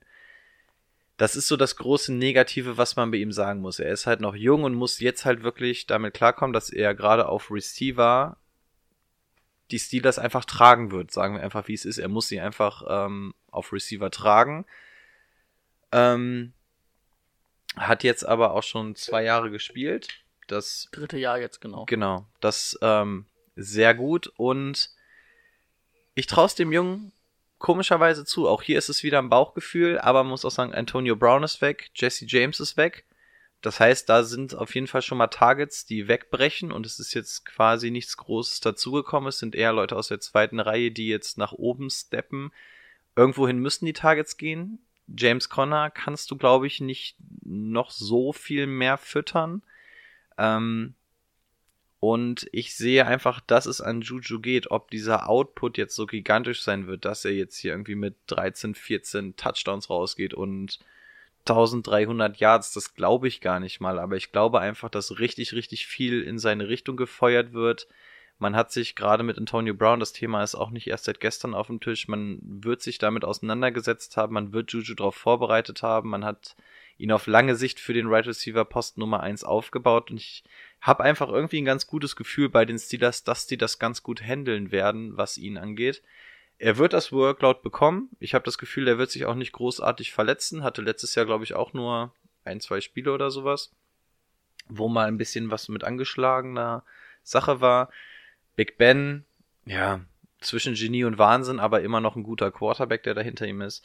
Und überzeugend für mich war einfach, dass der einfach mit Pässen zugeballert wird. Und wenn der die Hälfte davon fallen lässt, ist das meiner Meinung nach immer noch einer, der so ein heftiges Workload bekommen wird. Und die werden auch viel mit ihm rumexperimentieren, äh, experimentieren, mal lang, mal kurz. Und ich sage immer, ich, ich, ich meine, das, ich will das Risiko meiden. Es, es ist in dem Fall ein Risiko, aber ich habe einfach bei Juju ein verdammt gutes Gefühl, einfach weil der einfach zugeklebt wird mit Würfen in seine Richtung. Und ob der jetzt alles fängt oder nicht, Ich glaube, da wird eine ganze, ganze Menge kleben bleiben. Wollen wir kurz sagen, wo wir ihn haben? Oder wollen wir das jetzt erstmal so stehen lassen einfach? Ihr könnt auch gleich Wollen wir draufhauen. Stehen lassen. Hat, kommt er noch in deiner Top 10 vor? In der Top 10? Ja. Nein. Ja, dann. Also falls wir, wir wissen noch nicht ganz, wie wir Ja, durchkommen. doch, aber ja, wird's nicht. Warte mal. Ja gut, wir sind jetzt schon bei 55. Also es wird nur eine Top Wir 10. werden nur eine Top 10 machen. Deswegen kann ich sagen, also bei mir ist er auf 12. Bei mir ist auf 10. Okay. Ähm, ich kann ganz kurz sagen, bei, ich sehe ihn nicht in der Top 10, ganz einfach, weil ähm, für mich muss er erstmal beweisen, dass er dieser Nummer 1 Receiver sein kann. Er hat immer im Schatten von Brown gestanden die letzten zwei Jahre. Brown ist einer, der polarisiert. Das heißt, da stürzen sich alle Medien drauf, alle, alle, ähm, also der ist vor Ort. Also ich hatte es ja letzte Woche schon mal gesagt, wie Keenan Allen es gesagt hat, also wie er bei Twitter gesagt hat, pass mal auf, das ist eine ganz andere Nummer, Nummer 1 Receiver zu sein, schon wenn du dich warm machst und sowas. Und das hat er jetzt alles nicht mehr. Da hatte er mit Brown einen, der alles von ihm weggenommen hat, sage ich mal, von diesem Rampenlicht. Oder sehr, sehr viel. Das hat er jetzt nicht mehr. Ich sehe immer noch sehr gute Zahlen und solide Zahlen. Aber er wird sich, glaube ich, die ersten fünf, sechs Wochen werden echt hart für ihn. Und ich kann mir vorstellen, dass so ab Woche sieben es deutlich von den Zahlen bergauf geht bei ihm. Mein Wort zum Sonntag. Ja, dann mach doch gleich mal weiter Ach so. mit deiner Nummer 5. Meine Nummer 5 ist in dem Fall auch Anthony Brown. War für mich, ich habe dann auch gedacht, boah, was machen wir denn? Und dann da habe ich mir aber nochmal Tape vom letzten Jahr angeguckt und man muss ja, er wurde nicht in Pittsburgh entlassen, weil er schlecht ist. Oder nicht da weggetradet, weil er schlecht ist. Sondern einfach nur, weil er einen fragwürdigen Charakter hat. Aber wenn man diese fragwürdig. wenn man diese Zahlen sieht und wenn ich auch schon wieder Off-Season-Workout von ihm gesehen habe, ich sehe ihn nicht mehr in den in dieser 1B, ja, ja, genau, dieses Video Genau meine das ich, mit den, als er Ziegelsteine fängt. Wenn du das Brötchen aus dem Backofen holst und es noch heiß ist. Also, ähm, ich sag mal ganz ehrlich, er wird von Der äh, Derek Carr, denke ich, auch zugebombt mit, ähm, mit Targets und mit Bällen und er ist dieser Mann, der alles fängt, was in seine Richtung kommt. Ähm, ja, wird seine, also er wird über 1000 Yards machen, er wird an die 100 Receptions kommen. Seine 8, 7 bis 8 Touchdowns wird es auch auf jeden Fall geben. Also ich sehe ihn dann halt nach diesen Top 4 Receivern sehe ich ihn schon irgendwo. Weil ich immer noch dieses, was er halt ist, oder dieses Talent, was er auch hat, also Talent kann man ja nicht mehr sagen, wenn er 30 ist, ne? Ich sehe auch nicht, dass er abfällt. Und wenn man dann jetzt guckt, gegen die Chiefs zweimal im Jahr, die keine gute äh, Secondary haben, und auch gegen die Broncos, die eine solide Secondary haben, ähm, da wird er schon sehr gute Zahlen auflegen. Ihr werdet ihn wahrscheinlich deutlich tiefer haben, aber ich sehe ihn da einfach, weil er bis jetzt gezeigt hat, was er kann. Und ich sehe ihn vor allen Dingen da, weil er das Workload bekommen wird. Das, was du bei Juju gesehen hast, sehe ich bei Anthony Brown da auch ganz klar. Ich könnte jetzt schon drauf eingehen, aber es macht keinen Sinn, ne? Ja, dann Du- verheddern du wir du uns. ja, du dann verheddern wir uns. Wenn du ihn nicht in den Top 10 hast, dann darfst du Ich, eingehen. ich habe ihn in den Top 10. Ich äh, auch gerade so. Ich habe gerade noch mal eine Sache umgestellt, deswegen habe ich ihn doch in den Top 10. Habe ich, hab ich dich mit meiner Ansprache ein bisschen gepusht. Nee, ich habe nur gesehen, dass der andere nicht doch nichts für mich ist. Schade, ich dachte, ich hätte dich überzeugt. Ich könnte auch noch mal einen Stift gebrauchen. Ich habe auch gerade also- und ich habe gerade gesehen, dass ich Keenan Allen zweimal aufgeschrieben habe. einmal auf Der ist so 11. gut, der kommt zweimal. Ich habe ihn einmal auf der 10, einmal auf der 13 sehe ich gerade. Okay, Nummer 5. Nummer 5. Mike Evans. Ich habe mich für Mike Evans entschieden. Ähm, letztes Jahr schon. Also eigentlich, äh, also erstmal ist er 25 Jahre und spielt schon 5 Jahre in dieser Liga. Das finde ich erstmal schon krass und hat äh, Genau wie Juju dann, ne? Auch mit 20. jedes Jahr Ja. äh, ähm, um die, also im Schnitt so 140 Targets bekommen. Finde ich sehr solide. Letztes Jahr sogar ein Average von 17,7 Yards äh, aufgelegt mit 8 Touchdowns und 1524 Yards. Wie viel, wie viel, wie viel hat er letztes Jahr gekriegt? Wie viele Targets? Äh, 139 und 86 Receptions. Okay, ich habe 87 Reception, macht aber nichts. Ja, okay. Aber ist natürlich wahrscheinlich auch da, wo man geguckt hat, ne? Kann natürlich sein. Ähm, weil da finde ich, dann ist irgendwie schon ein deutlicher Schritt zu den anderen, ne? wenn du so Julio oder so anguckst, die halt da fast alles fangen. Genau, aber äh, er hat ja trotzdem die 1500 Yards. Ja, ja, ja, ja, ja. Und ich, hier kommt es dann halt auch wieder auf den Quarterback so ein bisschen an, ne? Der ist das, ist das schon ein anderes Kaliber als bei den ersten Vieren. Ähm, aber trotzdem sehe ich ihn jetzt gerade mit Bruce Arians, ähm, die Offense wird weiterhin nach vorne gehen. m, Sehe ich ihn einfach auf fünf. Also könnte ich mir zumindest sehr gut vorstellen, dass er Fünfter wird. Auch die acht Touchdowns sehe ich da wieder. Darf ich dann in dem Falle gleich auf meine 6 eingehen? Dann kann ich nämlich in die gleiche Kerbe schlagen. Ich habe ihn nämlich Ja. auf der 6. Okay. Ist es okay, wenn wir es so machen? Ich habe ihn. Hast du fünf Äh, haben- schon gesagt? Ne, die Juju. 5 war ja Juju bei mir. Ja. Ach so, Ja, ja. Ich habe ihn übrigens auch auf der 6. Ah, okay, dann passt das ja Ah, perfekt. Dann ja. kannst du auch anfangen. Wenn wir ihn eh alle auf der 6 haben, dann. Nee, Passt er hat ihn auf der 5. Ach ja, auf der 5. Aber wir fangen jetzt mit der Runde 6 Ja, an, dann genau. kannst du jetzt Dann mit ich jetzt Evans mal an. weitermachen. Ähm, Mike Evans ähm, ist für mich einfach auf der 6, weil, wie gesagt, 100, ich wusste gar nicht, wie viele Targets er hat. Ich wusste nur seine Receptions. Und dass er einen verdammt großen Average hat, weil er halt aus den relativ wenig Receptions sind immer, es sind 87, ne? Ähm, aber trotzdem 1500 Yard macht. Und das ist für mich der Unterschied zu Brown. Ähm, dass Brown halt oder dass Brown halt immer über diese 100, diese 100 ist irgendwie so eine magische Zahl, finde ich, bei den Receptions. Bei den 100, das ist auch das, was richtig gute Receiver ausmacht. 100 Receptions, früher hast du gesagt 1000 Yards, aber 1000 Yards sind eigentlich für so Top-Receiver auch ein bisschen wenig, sagen wir mal 1200 Yards, 100 Receptions, das ist so die Grenze, wo ich sage, das sind richtig gute Jungs. Und das sehe ich bei Mike Evans, ist ein richtig guter Junge, aber er macht halt viel aus einem Catch und deswegen sehe ich Brown da ein bisschen weiter vorne, weil ich da ein bisschen mehr Workload sehe und ein bisschen mehr Receptions. Obwohl wir gar nicht nach PPA listen eigentlich, sondern nach Standard, aber es ist auch einfach eine Gefühlssache.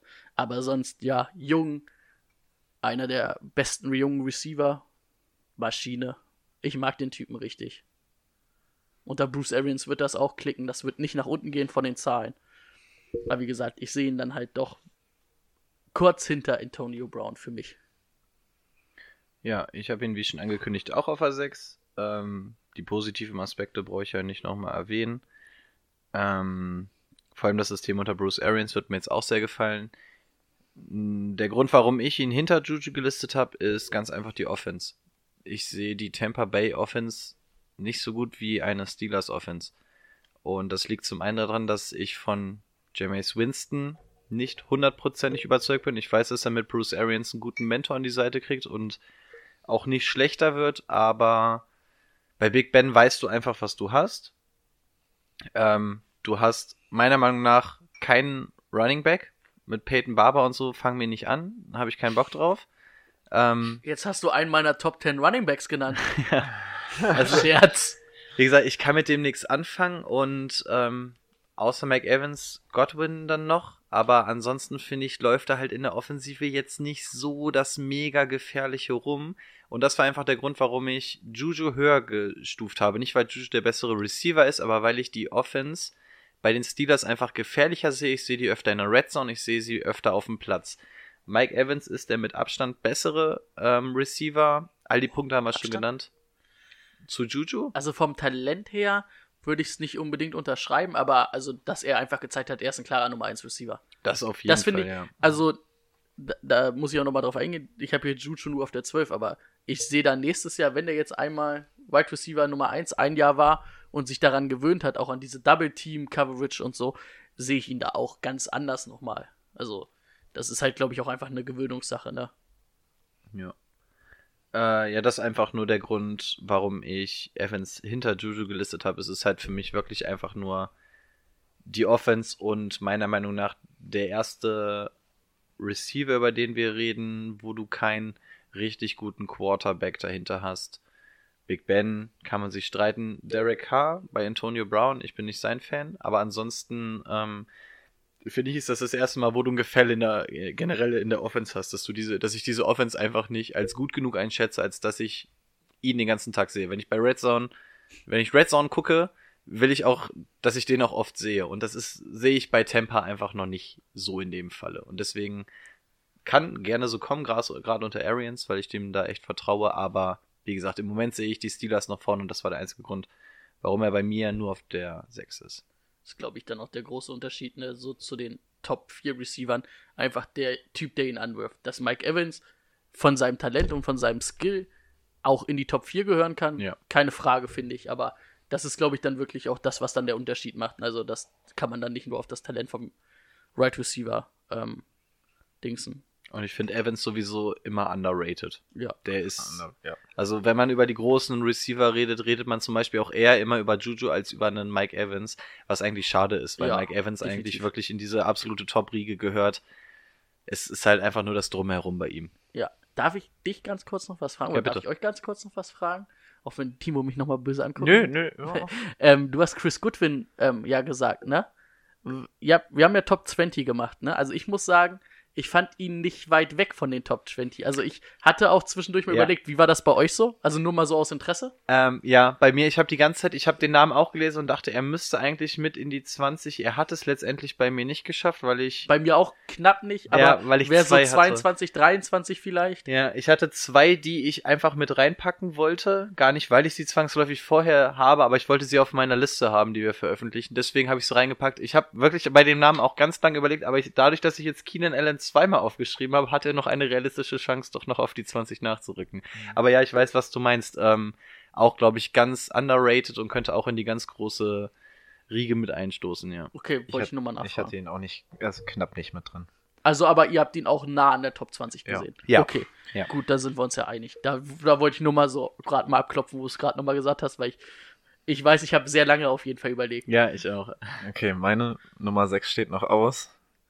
Und jetzt könnte ich vielleicht ein paar Breitseiten bekommen, aber ich glaube auch nicht, dass er bei uns im Draft an dieser Stelle weggehen wird von den Right Receivern. Aber ich kann mir sehr gut vorstellen, dass es dieses Jahr darauf hinausläuft. Auch wenn wir, wenn er sehr viele negative Punkte hat, die wir schon angesprochen haben, zum Beispiel, dass er nicht äh, selten alle Spiele macht.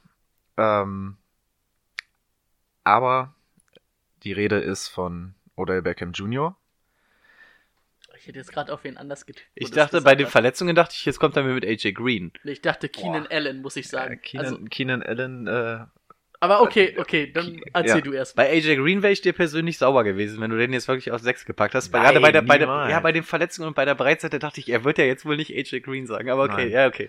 wie gesagt, äh, OBJ für mich immer noch, also der hat unter einem Quarterback gespielt, was eine Frechheit ist. Zweimaliger Super Bowl Champion. Der hat mehr Ringe als Aaron Rodgers. Gegen Tom Brady. Ja, wir reden von den letzten Jahren Wie, jetzt. wie traurig macht dich das als Packers-Fan, dass er mehr Ringe hat so als... viele Ringe, ja, das stimmt. die, Aber Wilson ja auch. ja, stimmt. die, die Welt ist auch manchmal echt unfair. Ja, das stimmt. Und, und sogar mehr als sein Bruder. Das ist auch nee, gemein. der hat auch zwei. Der hat doch Ach im ja, letzten hat ja Jahr... auch zwei, stimmt, stimmt. Oh, sind wir froh, dass das noch passiert ist. Ich meine, du musst mal gucken, OBJ ist ja jetzt wohl wirklich jemand, der Bälle fangen kann. Der hat 124 Targets letztes Jahr bekommen und kriegt 77 Receptions. Also an wem liegt das? Aber das nur in zwölf Spielen, ne? In zwölf Spielen, genau. In zwölf Spielen, das Jahr davor nur vier Spiele.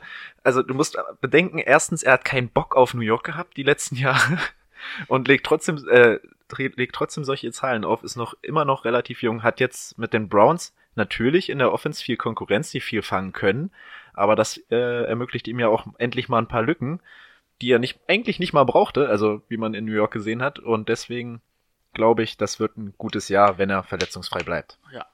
Und vor allen Dingen, ich glaube, das Argument mit dem, er ist jetzt bei den Browns, er hat eine andere Konkurrenz. Und ein Quarterback. Er hat einen Quarterback. Ich, finde ich, kann man bei Odell Beckham Jr. oder bei so einem Nummer 1 Receiver wie Odell Beckham Jr., wie auch die jetzt, die wir davor gerankt haben, kann man das nicht gelten lassen. Für einen Jarvis Landry, dass das ein Abzug für einen Jarvis Landry ist, ja, aber nicht für Odell Beckham Jr., weil er wird trotzdem seine Targets, seine Receptions, seine, äh, sein Workload bekommen. Das ist ganz klar. Ja, top. Dann würde ich mit der 7 anfangen, denn es ist für mich auch OBJ. Also von mir wirst du keine Breitseite kriegen. Äh, für mich ist es auch OBJ. Wie gesagt, ich bin froh, dass er bei den Browns ist, dass man ihn jetzt wirklich mal in einem anderen System sieht. Ähm, weil jetzt wird sich wirklich mal zeigen, ist OBJ wirklich dieser absolute, dieses absolute Star-Talent-Receiver, wenn man noch mit von Talent sprechen kann, der er denn meint, dass er es ist. Das wird man jetzt wirklich mal sehen. Darauf freue ich mich einfach. Ja, kann er auf hohem Niveau der Unterschiedsspieler wirklich sein. Genau. In den Playoffs zum Beispiel. Genau, da will ich jetzt auch einfach mal sehen, wie funktioniert er denn in einem Chor, was sowieso schon gut ist. Ähm, zeigt die Kurve nach oben, zeigt es vielleicht sogar nach unten, weil du auf einmal nicht mehr die Aufmerksamkeit bekommst und also hm, schwer zu sagen. Ähm, normalerweise müsste man ihn vor Mike Evans listen, ähm, was jetzt die Offense angeht, weil ich habe ja gerade gesagt, die Offense muss auch ein bisschen auf dem Feld sein und so. In dem Falle aber nicht. Und ja, die Browns, wir reden auch immer über den Quarterback. Wir reden hier von einem Quarterback, der in sein zweites Jahr geht, aber über Baker brauchen wir uns, glaube ich, nicht streiten. Ich glaube, Baker ist da die Ausnahme. Ich glaube, kein Quarterback ist so weit, wie Baker es war in seinem zweiten Jahr jetzt. Ja, gefährlich wird natürlich, dass er jetzt eine ganz andere Konkurrenz in seinem Team hat. Ähm, nicht nur ein Running Back, der ihm gefährlich wird, sondern tatsächlich auch sowohl auf Tight End als auch mit seinem Buddy Landry kommt ihm da ein bisschen was entgegen. Ähm, das ist dann auch der Grund, warum ich dann ihn unter einem Mike Evans gelistet habe. Die Offense ist zwar deutlich besser als die von Tampa Bay, aber da ist die Konkurrenz halt deutlich größer. Und ich sehe OBJ immer noch so ein bisschen als Risiko. So ein ganz leichtes Risiko sehe ich bei dem noch. Ich will dem das Talent und alles gar nicht absprechen, aber ich will auch erstmal sehen, dass da mehr Sein als Schein ist. Deswegen für mich auf Nummer 7. Mhm. War doch 7, oder? Ja. Ja. Willst du? Ich war ja eben als Zweiter. Achso, Da, warte mal, warte mal, in welcher Runde sind wir sind jetzt Wir sind immer noch jetzt bei sieben. sieben, ne? Also das war jetzt, du warst der Erste mit Ja. sieben. Genau. Keenan Allen. Keenan Allen sehe ich auf der 7. Ähm, letzten beiden Jahre, ja, an die 100, also einmal 102, einmal 97 Receptions. Immer über 1000 Yards. Äh, natürlich die Jahre davor öfter verletzt. Ähm, aber da muss man jetzt auf die nahezu, also nahe Vergangenheit eher gucken, bei, beide Jahre 16 Spiele gemacht. Ganz klares Nummer, äh, ganz klare Nummer 1 Anspielstation bei den Chargers mit einem fähigen Quarterback hinter sich, auch wenn bereits in die Jahre gekommen. Und auch die sechs Touchdowns traue ich ihm wieder zu. Ja, ist potenter Quarterback, ne? da hatte ich euch. Ah, Und der ist mir spontan eingefallen. Got me. Wie viel hat er? Sieben? Neun, Neun schon? ich. Boah, ich müsste Es lügen. geht um Kinder. Ja, ne, ich glaube auch neun. Nee, acht, oder? Ich war. Ja, auf jeden Wir Fall. werden es zur nächsten Folge auflösen. Mehr Kinder als Keen Allen im letzten Jahr Touchdowns hatte. Na, wenn er nur sieben hat, wird schwer. Keen Allen hatte sechs. Ja, dann kommt das hin. Steht da, also ich habe acht aufgeschrieben. Was? Okay, Ich habe mir hier nur Namen aufgeschrieben. du, du wirst nochmal nachgucken. Ich nenne meine Nummer sieben. Ist für mich auch ein fragwürdiger Charakter, aber vor allen Dingen mit den News, die wir heute hatten, habe ich auf der sieben Tyreek Hill. Wenn er nächstes Jahr alle Spiele macht. Tyreek Hill ist diese miese Matchup-Waffe. Ich habe davor was anderes gesagt, das wurde rausgeschnitten. wir müssen ehrlich sein. auch auf eigenen Wunsch, sind wir aber auch Ja, ehrlich. ich ist mir ein bisschen rausgerutscht, sorry. ähm, nee, letztes Jahr 1400 Yards, 12 Touchdowns. Also, wenn man die Spiele von ihm sieht, wie er halt irgendwie nicht gedeckt werden kann, wie die Chiefs ihn einsetzen, mit Mahomes einen sehr fähigen Quarterback hinter sich. Ähm, Stand jetzt, wenn wir sagen, er ist kein Spiel gesperrt, für mich die Nummer 7. Kann ich. Du hattest ja deine sieben schon. Ne? Ich habe die Ach, sieben Mensch, schon, ich ja. komme hier durcheinander. Ähm, kann ich jetzt im Nachhinein, könnte ich mich da auch anschließen. Also ich könnte auch Keen Allen einen nach hinten setzen und Tyreek Hill davor. Wenn es denn jetzt wirklich dabei bleibt, dass er kein Spiel gesperrt ist und alle Spiele macht. Also ich habe ihn als Nummer 8. Okay, Ich dann kann ich ja meine Nummer 7 nennen, äh, meine Äh. Nummer 8 auch nennen, weil ich habe da nämlich Keenan Allen. Hey! Also sehr ähnlich. Und ähm, am Ende muss ich sagen, ich habe dann so geguckt, ich hätte es vorher gar nicht gedacht, dass Keenan Allen bei mir in den Top 10 landet, so rein vom Gefühl her. Hab mir aber seine Zahlen angeguckt, habe einfach gesagt, boah, der ist schon gut, der Typ, ne? Also ja, wie Timo schon gesagt hat, auch nach seinem Kreuzbandriss, den er jetzt vor zwei Jahren hatte, 2016, ja. genau, drei komplett super wieder zurückgekommen. Ähm, bei Philip Rivers die klare Nummer 1, wird da super eingesetzt, ähm, ist gut, auch bei Touchdowns. Ähm, jetzt, wo, Ein Williams weniger als genau, wo. Tyree Williams jetzt auch noch wegfällt, ähm, sehe ich da sogar noch mehr Targets für ihn. Und daher für mich die Nummer, die Nummer 8. Obwohl ich auch sagen muss, ähm, man könnte es auch andersrum. Also ich kann auch deins verstehen. Ist wirklich, aber das sind wirklich Nuancen. Da, Mhm. da würde vielleicht wirklich PPR, würde ich ihn, glaube ich, ein Stück vor Tyreek Hill noch sehen. Aber so in der Standardliga würde ich es, glaube ich, ranke ich so, wie ich es jetzt gerankt habe, in der PPR, Half PPR, würde ich die beiden switchen, aber auch wirklich nur, weil es eine ganz kleine Nuance ist für mich. Ähm, ja, ich habe ihn einen später. Ich habe auf der 8 einen, den wir aber auch schon genannt haben. Und zwar habe ich dort Antonio Brown. Ähm, zu den Qualitäten eines Antonio Browns brauche ich, glaube ich, auch nichts mehr sagen. Das hat Brady vorhin auch schon gemacht. Warum ich ihn jetzt verhältnismäßig weit unten gelistet habe, liegt einfach an der Raiders Offense.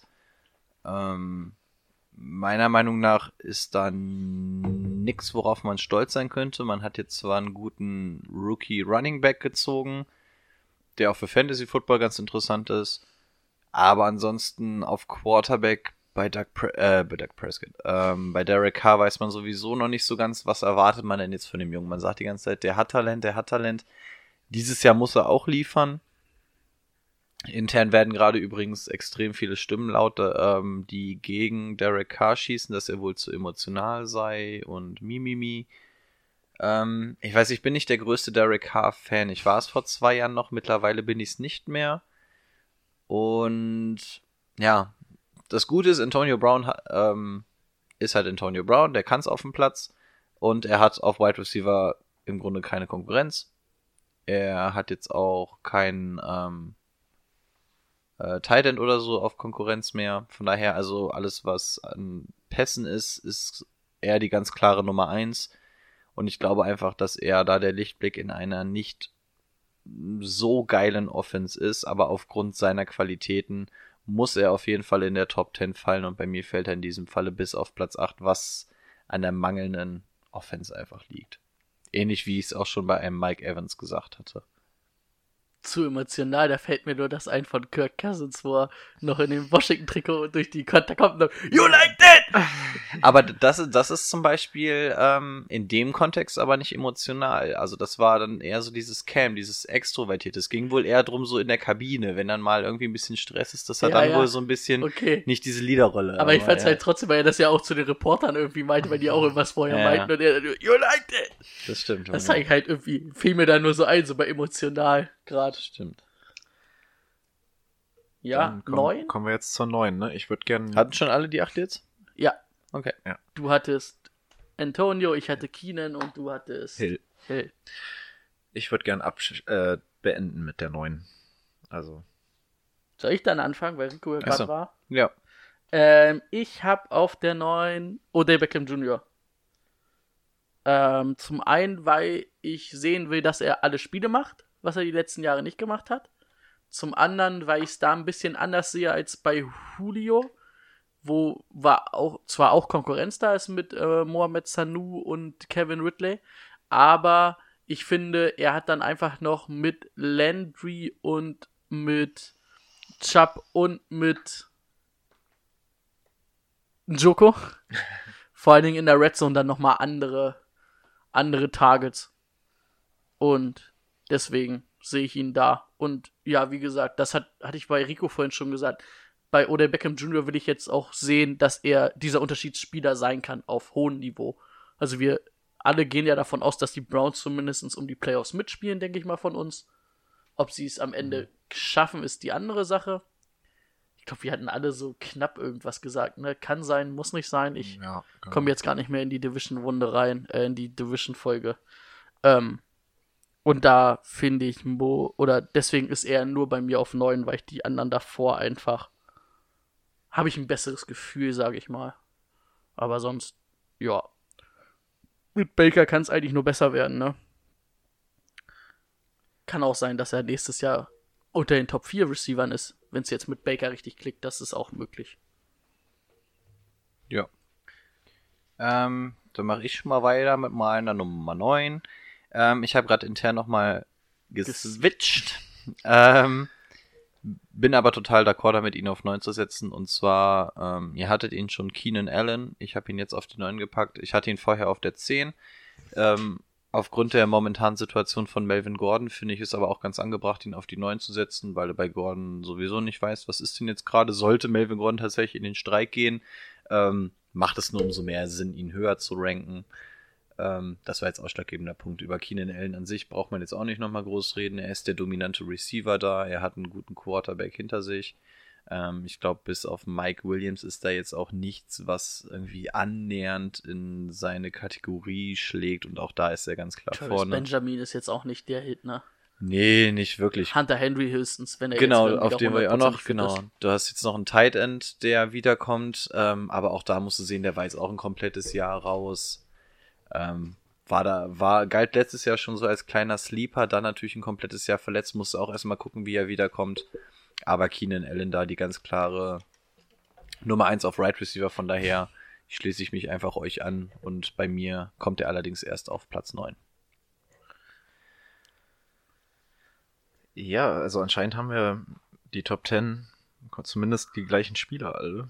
So wie es Boah, ihr glaubt- ist. Ju Juju habt ihr zum Beispiel nicht drin. Ich glaube, dass ihr auf 10 einen habt, den ihr Nee, nicht habt. das wäre wär jetzt bei mir an der 9 der Fall. Ach so. Beziehungsweise, deswegen wollte ich als letztes, weil ich mich absolut nicht entscheiden kann, ob jetzt Juju oder Brown. Aber, also eigentlich sehe ich Brown immer noch vorne, aber irgendwie habe ich so im Gefühl, dass es dieses Jahr trotzdem Juju sein könnte. Also einfach nur ein Bauchgefühl, also ich kann es absolut nicht begründen. War ja bei mir ähnlich. Ähm, ich habe sie beide jetzt natürlich anscheinend später als ihr. Aber Na, Brown habt ihr deutlich später als Ja. ich. Aber ist auch na, ziemlich eng, ne? ja, ich, ich glaube, ich stelle Brown auf die 9 und Juju auf die 10. Das muss ich nochmal ändern hier. Wo war Brown bei dir? Bei dir auf der 5? Fünf. Bei mir auf der 8, bei ihm auf der 9. Best of the rest sozusagen.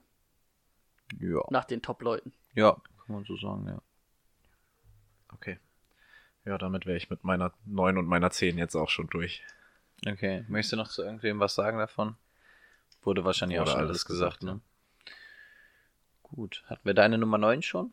Meine Nummer 9 war Odell Beckham Jr. Den hatten wir tatsächlich. Dann machen wir beide die 10 unter uns aus. Und ich gehe mal davon aus, dass wir nicht dieselben haben. Ich kriege jetzt nämlich gleich wieder was auf den Löffel, wenn ich meinen Ich sage. kann mir auch vorstellen, dass meine Nummer 10 auch von euch woanders gesehen wird. okay, dann kriegen wir jetzt beide auf den Löffel. Wer will zuerst? Du. Äh, Nummer 10, T.Y. Hilton. Hatte ich vorher sogar tatsächlich auf der 9 und Antonio Brown war auf der 11. Ah, okay. Aber ich Hast hab- du das ihn hab ich auch noch mal Wo Hast du ihn geändert. in etwa in der Range, T.Y. Hilton? Hast du ihn irgendwo? in der- 13. Ah, Okay, ich dachte, ich wäre deutlich weiter Und weg. ich hoffe, ich will gleich mal nur von euch runtergerattert hören, wen ihr so von 10 bis, bis 20 habt. Also Ja, nach der Folge will ich das einfach mal hören. Können wir gleich machen. Ansonsten, wenn du wissen willst, wen wir wohin gelistet haben, dann kannst du natürlich auch auf patreon.com slash cover3 gehen. Da siehst du von uns allen dreien nochmal unsere Top 20. Nur Ja, so als also das mit den, mit den Überleitungen und Werbung hast du heute drauf. Geht so langsam, ne? Ja. Ich, ich übe. Ja, Ähm, wir werden er auf Patreon Meister. auf jeden Fall alle unsere Rankings, die wir dann am Ende der Saison oder jetzt die Wide Receiver danach, das, was wir danach machen, veröffentlichen, damit ihr das schriftlich habt. Von jedem, der könnt ihr euch aussuchen, wen er am meisten vertraut. Genau, dann sagt er, den mag ich am liebsten. Oder nach dem Ausschlussprinzip, die beiden mag ich gar nicht, ich mag nur den. Druckt euch das Ding von dem aus und legt euch das bei eurem Draft daneben, sofern ihr uns da vertraut. Ähm, und ansonsten vielleicht als kleine Gedächtnisstütze für den Draft. Ähm, ja, wie gesagt, auf 10, ich habe T.Y. Hilton. Ähm, auch wieder nach dem klaren Prinzip, es ist die absolute Nummer 1 bei den Colts. Wir haben wieder einen sehr starken ähm, Quarterback dahinter, einen fähigen Running Back. Ansonsten sind die Colts sowieso ziemlich unterschätzt. Die Offense wird, wie wir es letzte Saison auch gerade ab ja, Mitte, Ende der Saison gesehen haben, sind die Colts auch ähm, ein absolut heißes Team. Das ist jetzt in dieser Saison auch nicht schlechter geworden. Die Offense wird genug auf dem Feld sein. T.Y. Hilton, ähm, absolutes Talent. Guck dir einfach nur die Zahlen aus dem letzten Jahr an. Ich wüsste nicht, warum da was runtergehen soll. Und aufgrund dieser Möglichkeit, die ein T.Y. Hilton hat, und vor allem, weil ich auch ein großer Fan von Andrew Luck bin, ist er bei mir auf der Nummer 10. Ja, kann ich auch nachvollziehen. Also sehe ich nicht ganz, also ich sehe es ganz, weil ich ihn auf 13 habe, aber ich kann deinen Argumenten folgen. So. Jetzt sind wir gespannt. Und ich glaube, ich werde euch richtig schocken. Jetzt bin ich mal gespannt, ob er in meiner Top 20 überhaupt drin ist. Cortland Sutton? War Nein, natürlich habe ich den nicht. Also habe ich, habe ich, der ist für mich auch nicht sehr weit weg von der 20, muss ich sagen. Aber natürlich nicht in meinen Top 20. Vielleicht zu 24. Ich sehe schon, der wird im Draft nicht zu mir durchrutschen, weil ihr beide so eine Fanboys von ihm seid. Ich bin richtig, also ich bin richtig ge- angefixt von ihm. Jetzt halt uns nicht hier. Ja, jetzt Sache. Ich habe auf der 10 Stefan Dix. Ist bei mir auf der 12, alles gut. Okay. Für mich ähm, auf der 10, weil letztes Jahr über 1000 Yards, 9 Touchdowns, über 100 Receptions, waren 102, sind nicht viel, aber sind über diese Receptions, hat mit Kurt Cousins auch ähm, einen soliden Quarterback, also auf jeden Fall besser als Jameis Winston, wenn wir uns jetzt mal nur danach sagen. Sicherer. sicherer auf jeden Fall. Und ähm, ja, jetzt werden viele sagen, oh, Adam Thielen ist doch aber auch so nah in dieser Range. Ja, das sind die beiden Top-Receiver. Das sind aber auch die beiden Targets, die er hat. Und bei Stefan Dix ist es die letzten zwei, oder er ist, glaube ich, jetzt das dritte oder vierte Jahr in der Liga. Dritte Jahr war das. Und jetzt ist das vierte. Würde ich mich ziemlich festlegen, ohne es zu, genau jetzt recherchiert zu haben. Aber, War das Minnesota Miracle seine Rookie-Saison? nee, das war nicht seine Rookie-Saison, das war sein zweites Jahr, glaube ich. Der müsste jetzt ins vierte kommen, ne? Ja, ich würde sagen, es ist das vierte Jahr. Okay. Ähm, Timo guckt mal nebenbei nach, sehe ich gerade. Ähm, ich finde, seine Zahlen gehen immer weiter nach oben. Für mich wird er ganz klar, denke ich, dieses Jahr ihn überholen, Adam Thielen. Er kommt jetzt ins fünfte Jahr. Fünfte Jahr Das sogar. ist schon das fünfte. Okay. Ähm, er wird Adam Thielen wieder äh, überholen, aber er ist schnell, er ist sicher, er ist, er ist so ein brutaler Route er hat diese geilen Cuts, finde ich. Also der Junge macht richtig Spaß und ich muss sagen, ähm, er hat dann für mich, ich hatte dann, oder die, die ich danach habe, muss ich dann sagen, ja, hatte ich auch ein gutes Gefühl, aber er hatte irgendwie auch durch seine Receptions da einfach für mich den deutlichen besseren Wert. Ja, also ich, ich mag einen Stefan Dix, deswegen ist er bei mir auch nicht allzu weit entfernt. Der einzige Grund, warum ich ihn da nicht hingepackt hat, weil die Konkurrenz, du hast sie schon angesprochen und äh, Kyle Rudolph sehe ich jetzt nicht als Riesenkonkurrenz an, weil irgendwie kriegst du den ja auch nicht so richtig eingesetzt. Äh, Kirk Cousins, na, weißt du auch nicht so wirklich, was du jetzt von dem halten sollst. Ähm, ich bin aber ein ziemlicher Fan von Dalvin Cook. Ähm, und aufgrund der Konkurrenz habe ich ihn einfach ein bisschen später und ist bei mir nicht in der Top 10. Ich glaube aber auch, dass der auf absehbare Zeit könnte dieses Jahr auch schon sein, dass er Thielen überholen wird. Und ja, also ich Also kann es davon absolut abgesehen, dass nachvollziehen. die letztes Jahr so ähnliche Zahlen hatten. Ja. Beide neun Touchdowns. Ich glaube, Cien hatte 1300 Yards, wobei der ja am Anfang der Saison so abgegangen ist. Und äh, aber auch 110 Receptions oder so in dem Dreh. Also sehr, sehr ähnliche Zahlen. Und ich muss sagen, in der Redraft-Liga, ich sehe beide, also ich würde sie mir beide auf die gleiche Position stellen. Ich würde beide in der Redraft-Liga ungefähr in gleicher Position auf die draufgehen. Ähm, ich würde lieber einen Stefan Dix haben, aber wenn Stefan Dix weggehen würde, wäre ich bereit, direkt danach einen Adam Thielen zu holen. Wenn Adam Thielen weggeht, wäre ich bereit, danach einen Stefan Dix zu holen. Also die beiden sind bei mir echt nah beieinander. Ja, definitiv. Aber ich würde einfach Stefan Dix ziehen, weil ich es irgendwie im Gefühl hätte. Okay. Ist bei mir auch nicht so weit weg, ist auf 14, wenn ich da schon mal spoilern darf. Okay. Gut. Also, um meine Meinung nochmal zu sagen, ich bin jetzt nicht so der Fan wie du anscheinend, aber ich sehe ihn auch in der Top 15 auf jeden Fall. Geil. Gut. Geil. Wir haben die Top 10 durch, wir sind bei einer Stunde 30. Das Natürlich. Heißt, ich würde sagen, ich würde es, wir würden es bei der Top 10 belassen. Und ich hatte Angst, dass wir nur so eine Dreiviertelstunde schaffen. Ich weiß nicht, Immer dasselbe mit euch. habt ihr denn noch so 10 Minuten Zeit? Nein. Nein? Jetzt wollte ich gerade eine alte Rubrik mal wieder ausgraben. Oh, ja, okay, los, komm. Nein, Ich wollte gerade sagen. Timo verabschiedet sich und ich bin noch da. Nein, dann machen wir das, dann machen wir das ähm, auch für die Right Receiver für nächstes Mal. Dann haben wir das mit den Draft-Sachen vorher nicht drin. Dann haben wir auch mehr Zeit für ein anständiges Playbench-Cut mal wieder. Ja, wird auch mal wieder Zeit. können wir euch machen. Und was wäre eine Folge ohne Zeitdruck am Ende, weil wir los müssen? Alles gut. Ähm, ja, haben wir noch was? Weisheit des Tages. Ähm, wenn ihr mit einem Laptop euren Podcast aufnehmt, denkt an euer Stromkabel. Denkt an euer Stromkabel, ansonsten hat der Cutter richtig Spaß nach der Folge. Aber sei froh, dass der Laptop das zwischengespeichert hat, sonst hätten wir gar nichts gehabt. Auf jeden Fall, ansonsten wäre diese Woche wahrscheinlich gar keine Folge rausgekommen. Und dann wäre Timo richtig sauer gewesen. Oh, das wäre ja echt unnötig gewesen. Stimmt. Was gibt's sonst noch zu sagen? Brady überlegt sich einen Einsatz für mich. Ja, cremt euch schön ein, wird ganz schön warm die nächsten Tage. Was? Stimmt auch. Ähm, sobald diese Folge online ist, sollten wir wahrscheinlich alle auf Patreon unsere Top 20 auf Right Receiver hochgeladen haben. Es sollte relativ leicht zu finden sein, direkt unter Posts. wenn ihr schon auf der Seite seid, könnt ihr euch ja mal umgucken, was es denn da so alles Schönes gibt. Ähm, ja, wie gesagt, wir machen das jetzt äh, Woche für Woche, wahrscheinlich das gleiche Prinzip in etwa, ne? Dass wir das dann durch die mit den Key Position durchgehen, dann mal gucken, ob wir immer noch so kleine Themen haben. Ja, mit Running Back und Tight Ends auf jeden Fall. Bei Quarterback müssen wir uns nochmal abstimmen, wie Ja. ihr das seht. Mal gucken, ob wir dafür eine Folge extra brauchen. Vielleicht so Quarterbacks und Top Rookies oder so. Irgendwas sowas schwebt mir gerade im Kopf vor, beides zusammen. Genau, weil man muss ja gucken, es ist ja tatsächlich nicht mehr allzu lange hin und gerade in der Preseason wollen wir natürlich auch ähm, Eindrücke schildern und vielleicht nochmal die letzten Hinweise raushauen. Ähm, ja, das ist auf jeden Fall das, was euch so in, in den nächsten Wochen nochmal erwartet. Dementsprechend werden wir natürlich auch die ganzen anderen Folgen, ähm, nicht Folgen, beziehungsweise unsere Rankings werden dann auch alle auf Patreon nach und nach hochgeladen, jetzt Woche für Woche. Ab nächste Woche geht's ja los. Zweite, achte Hall of Fame Game. Denver Broncos gegen Arizona Cardinals, Houston Texans. Auf jeden Alle- Fall sind die Denver alle? Broncos dabei. Ich hatte, es Rams vorbild gesagt, Ich ich hatte es vorbildlich in unseren äh, Aufnahmeplan geschrieben, aber ich weiß es selber nicht mehr. Ich, ich muss aber auch gestehen, ich werde mir das Spiel, glaube ich, nicht mal angucken. Das nicht mit. aber äh, ich gucke kurz nach, wir überspielen das einfach. Also so bis zur Preseason interessiert mich der ganze Quatsch davor eigentlich noch nicht so. Also wenn, wenn die Minicamps anfangen, ab, ab da fange ich dann wirklich an, dass ich wirklich im Football-Modus drin bin, weil es endlich wieder losgeht. Die gute Jahreszeit steht wieder bevor. Es ist nicht geil. Es ist, es geht wieder. ist zum Es Greifen waren- nah. Es waren übrigens keine der zwei genannten, es sind die Denver Broncos und die Falcons. Wäre mein nächster Tipp gewesen. Na klar. Na klar. Gut. Ansonsten möchte jemand von euch noch was loswerden? Aber lieb. Viel Spaß. Ach nee.